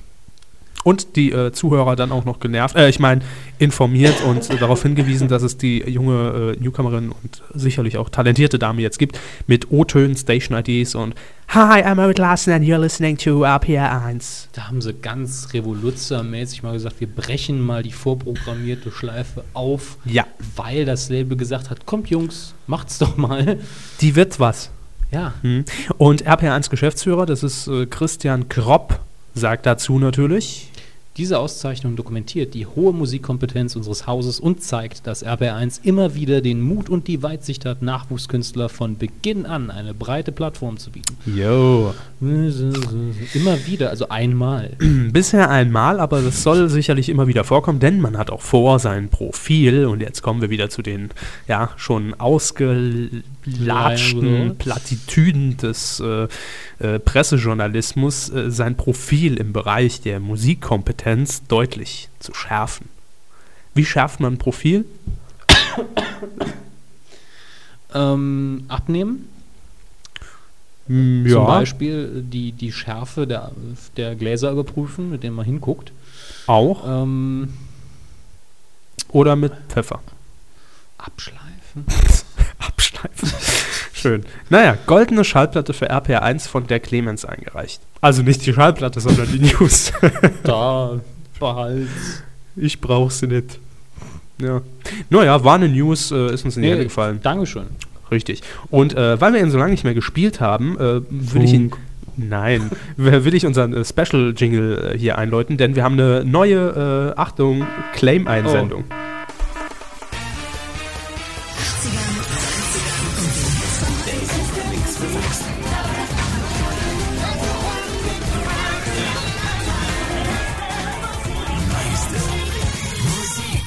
Eingesendet von Nick Stone, 104.6 RTL, lauter drehen in 2010. Oder 2010, das geht, glaube ich, übrigens. Ein Aktionsclaim. Danke.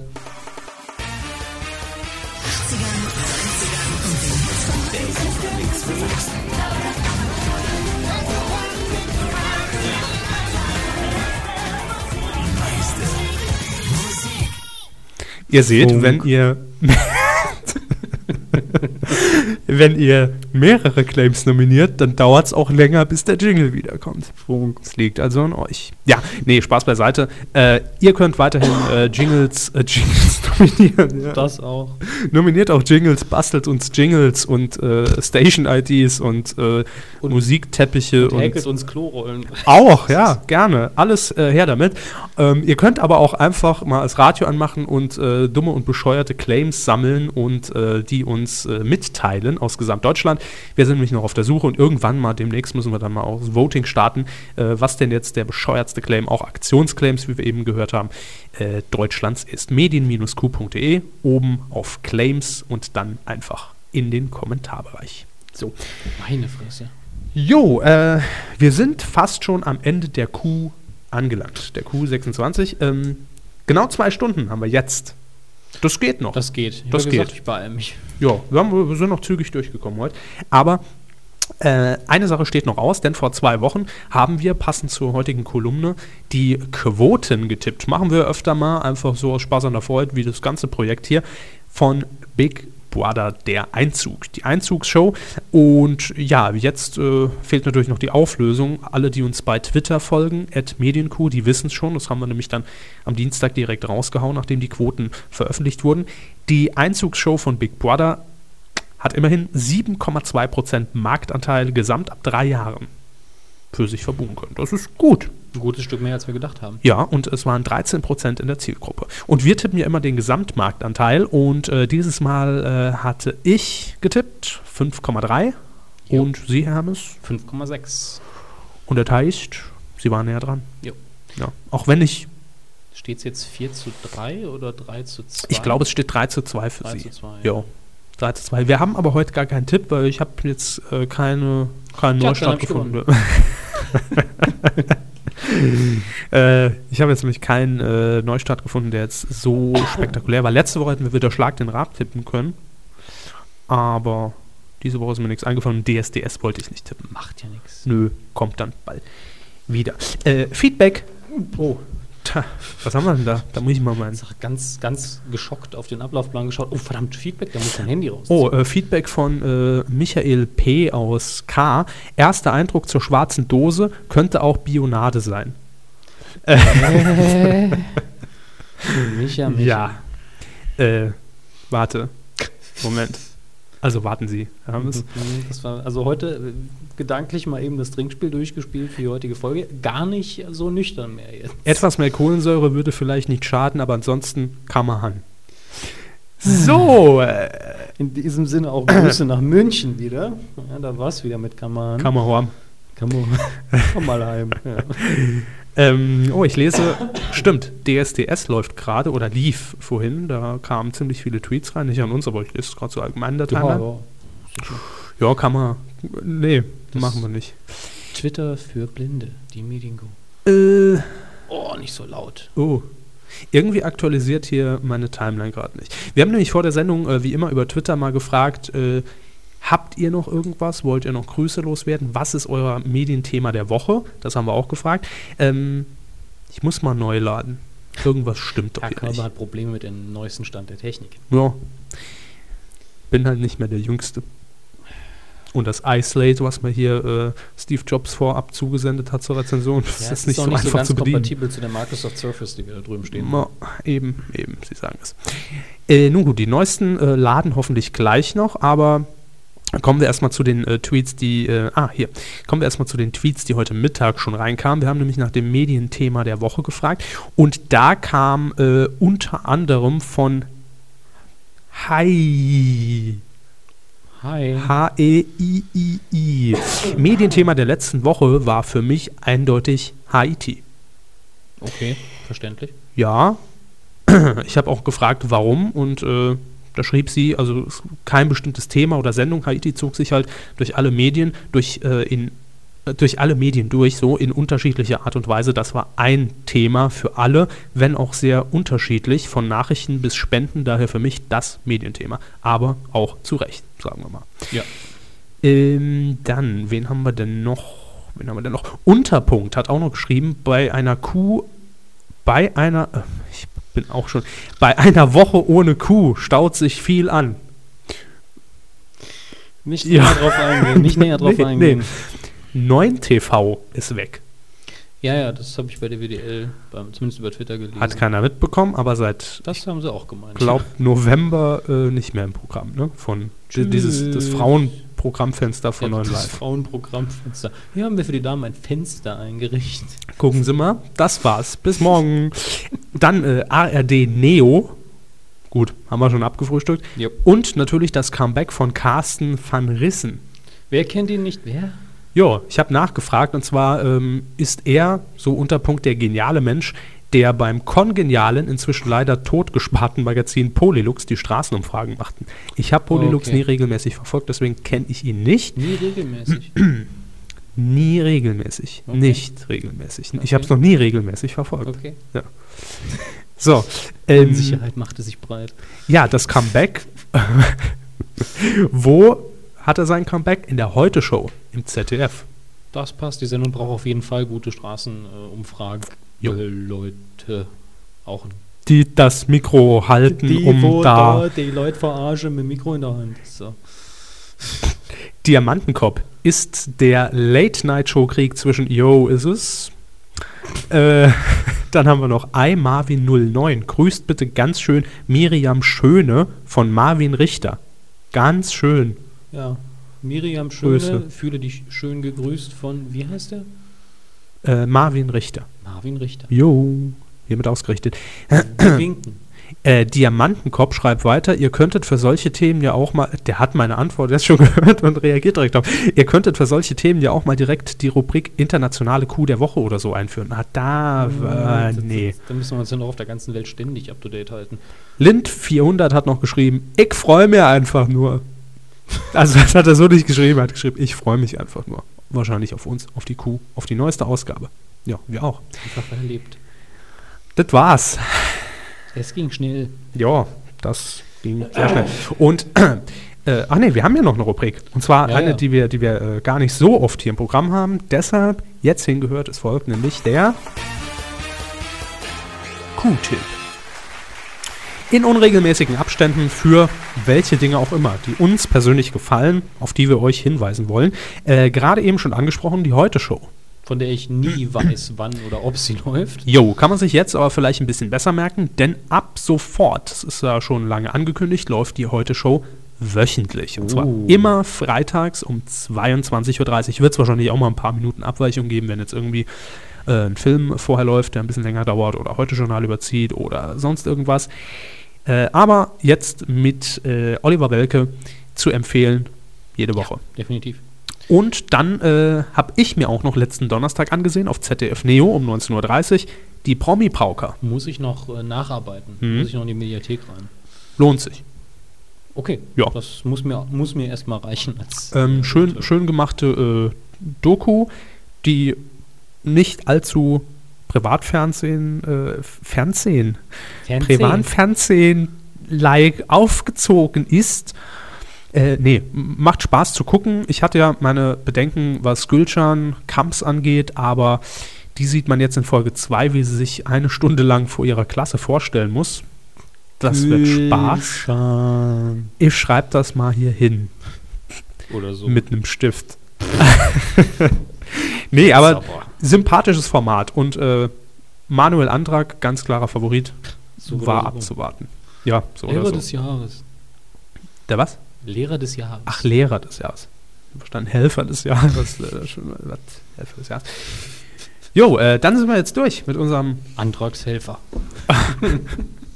Sorry. Nee, ist, ist klar. Wir haben heute aber noch was ganz, ganz äh, Exotisches, also komplett außer der Reihe. Was Ja, Mal, also äh, bisher erst zweimal hatten. Einmal. Zweimal. Ah ja. Wir hatten zweimal musikalische Unterstützung. Ja, Herr Hammers hat irgendwann mal, ich glaube, Folge 2, 3, 4, äh, dazu aufgerufen, dass wir hier natürlich auch Newcomer unterstützen. Wir geben euch eine Plattform, wir werden von zehn Leuten gehört, das muss reichen.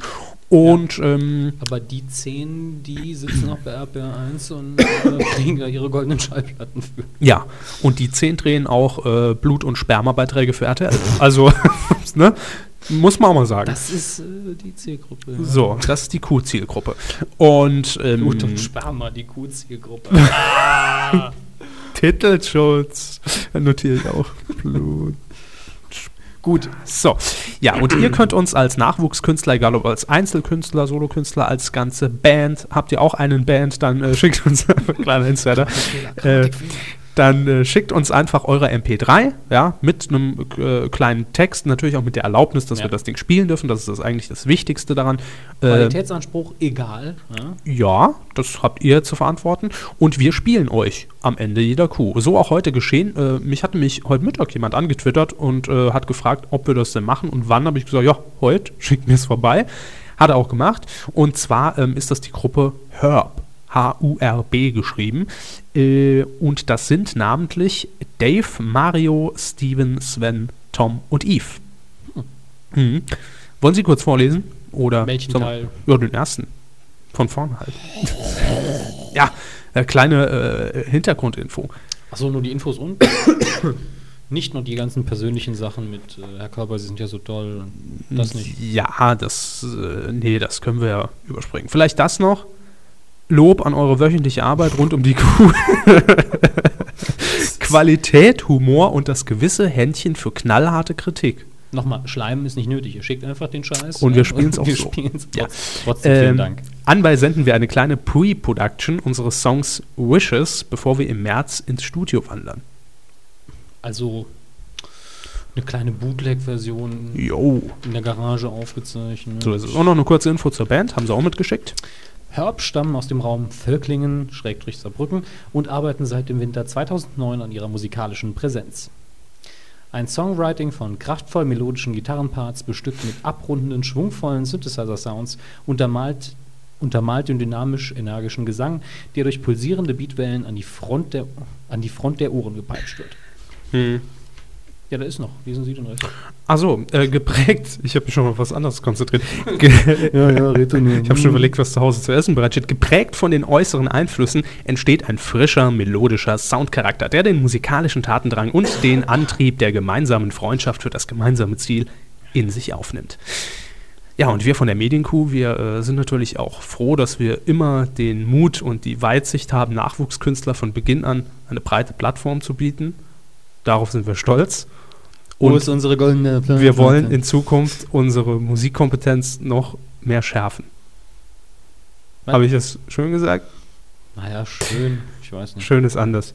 Gut, äh, das war die 26. Ausgabe der Medienkuh und Medienkuh. jetzt gibt es für euch, anders. ja, es läuft schon im Hintergrund, Herb mit Wishes. Viel Spaß. Viel Spaß und äh, bis nächste Woche.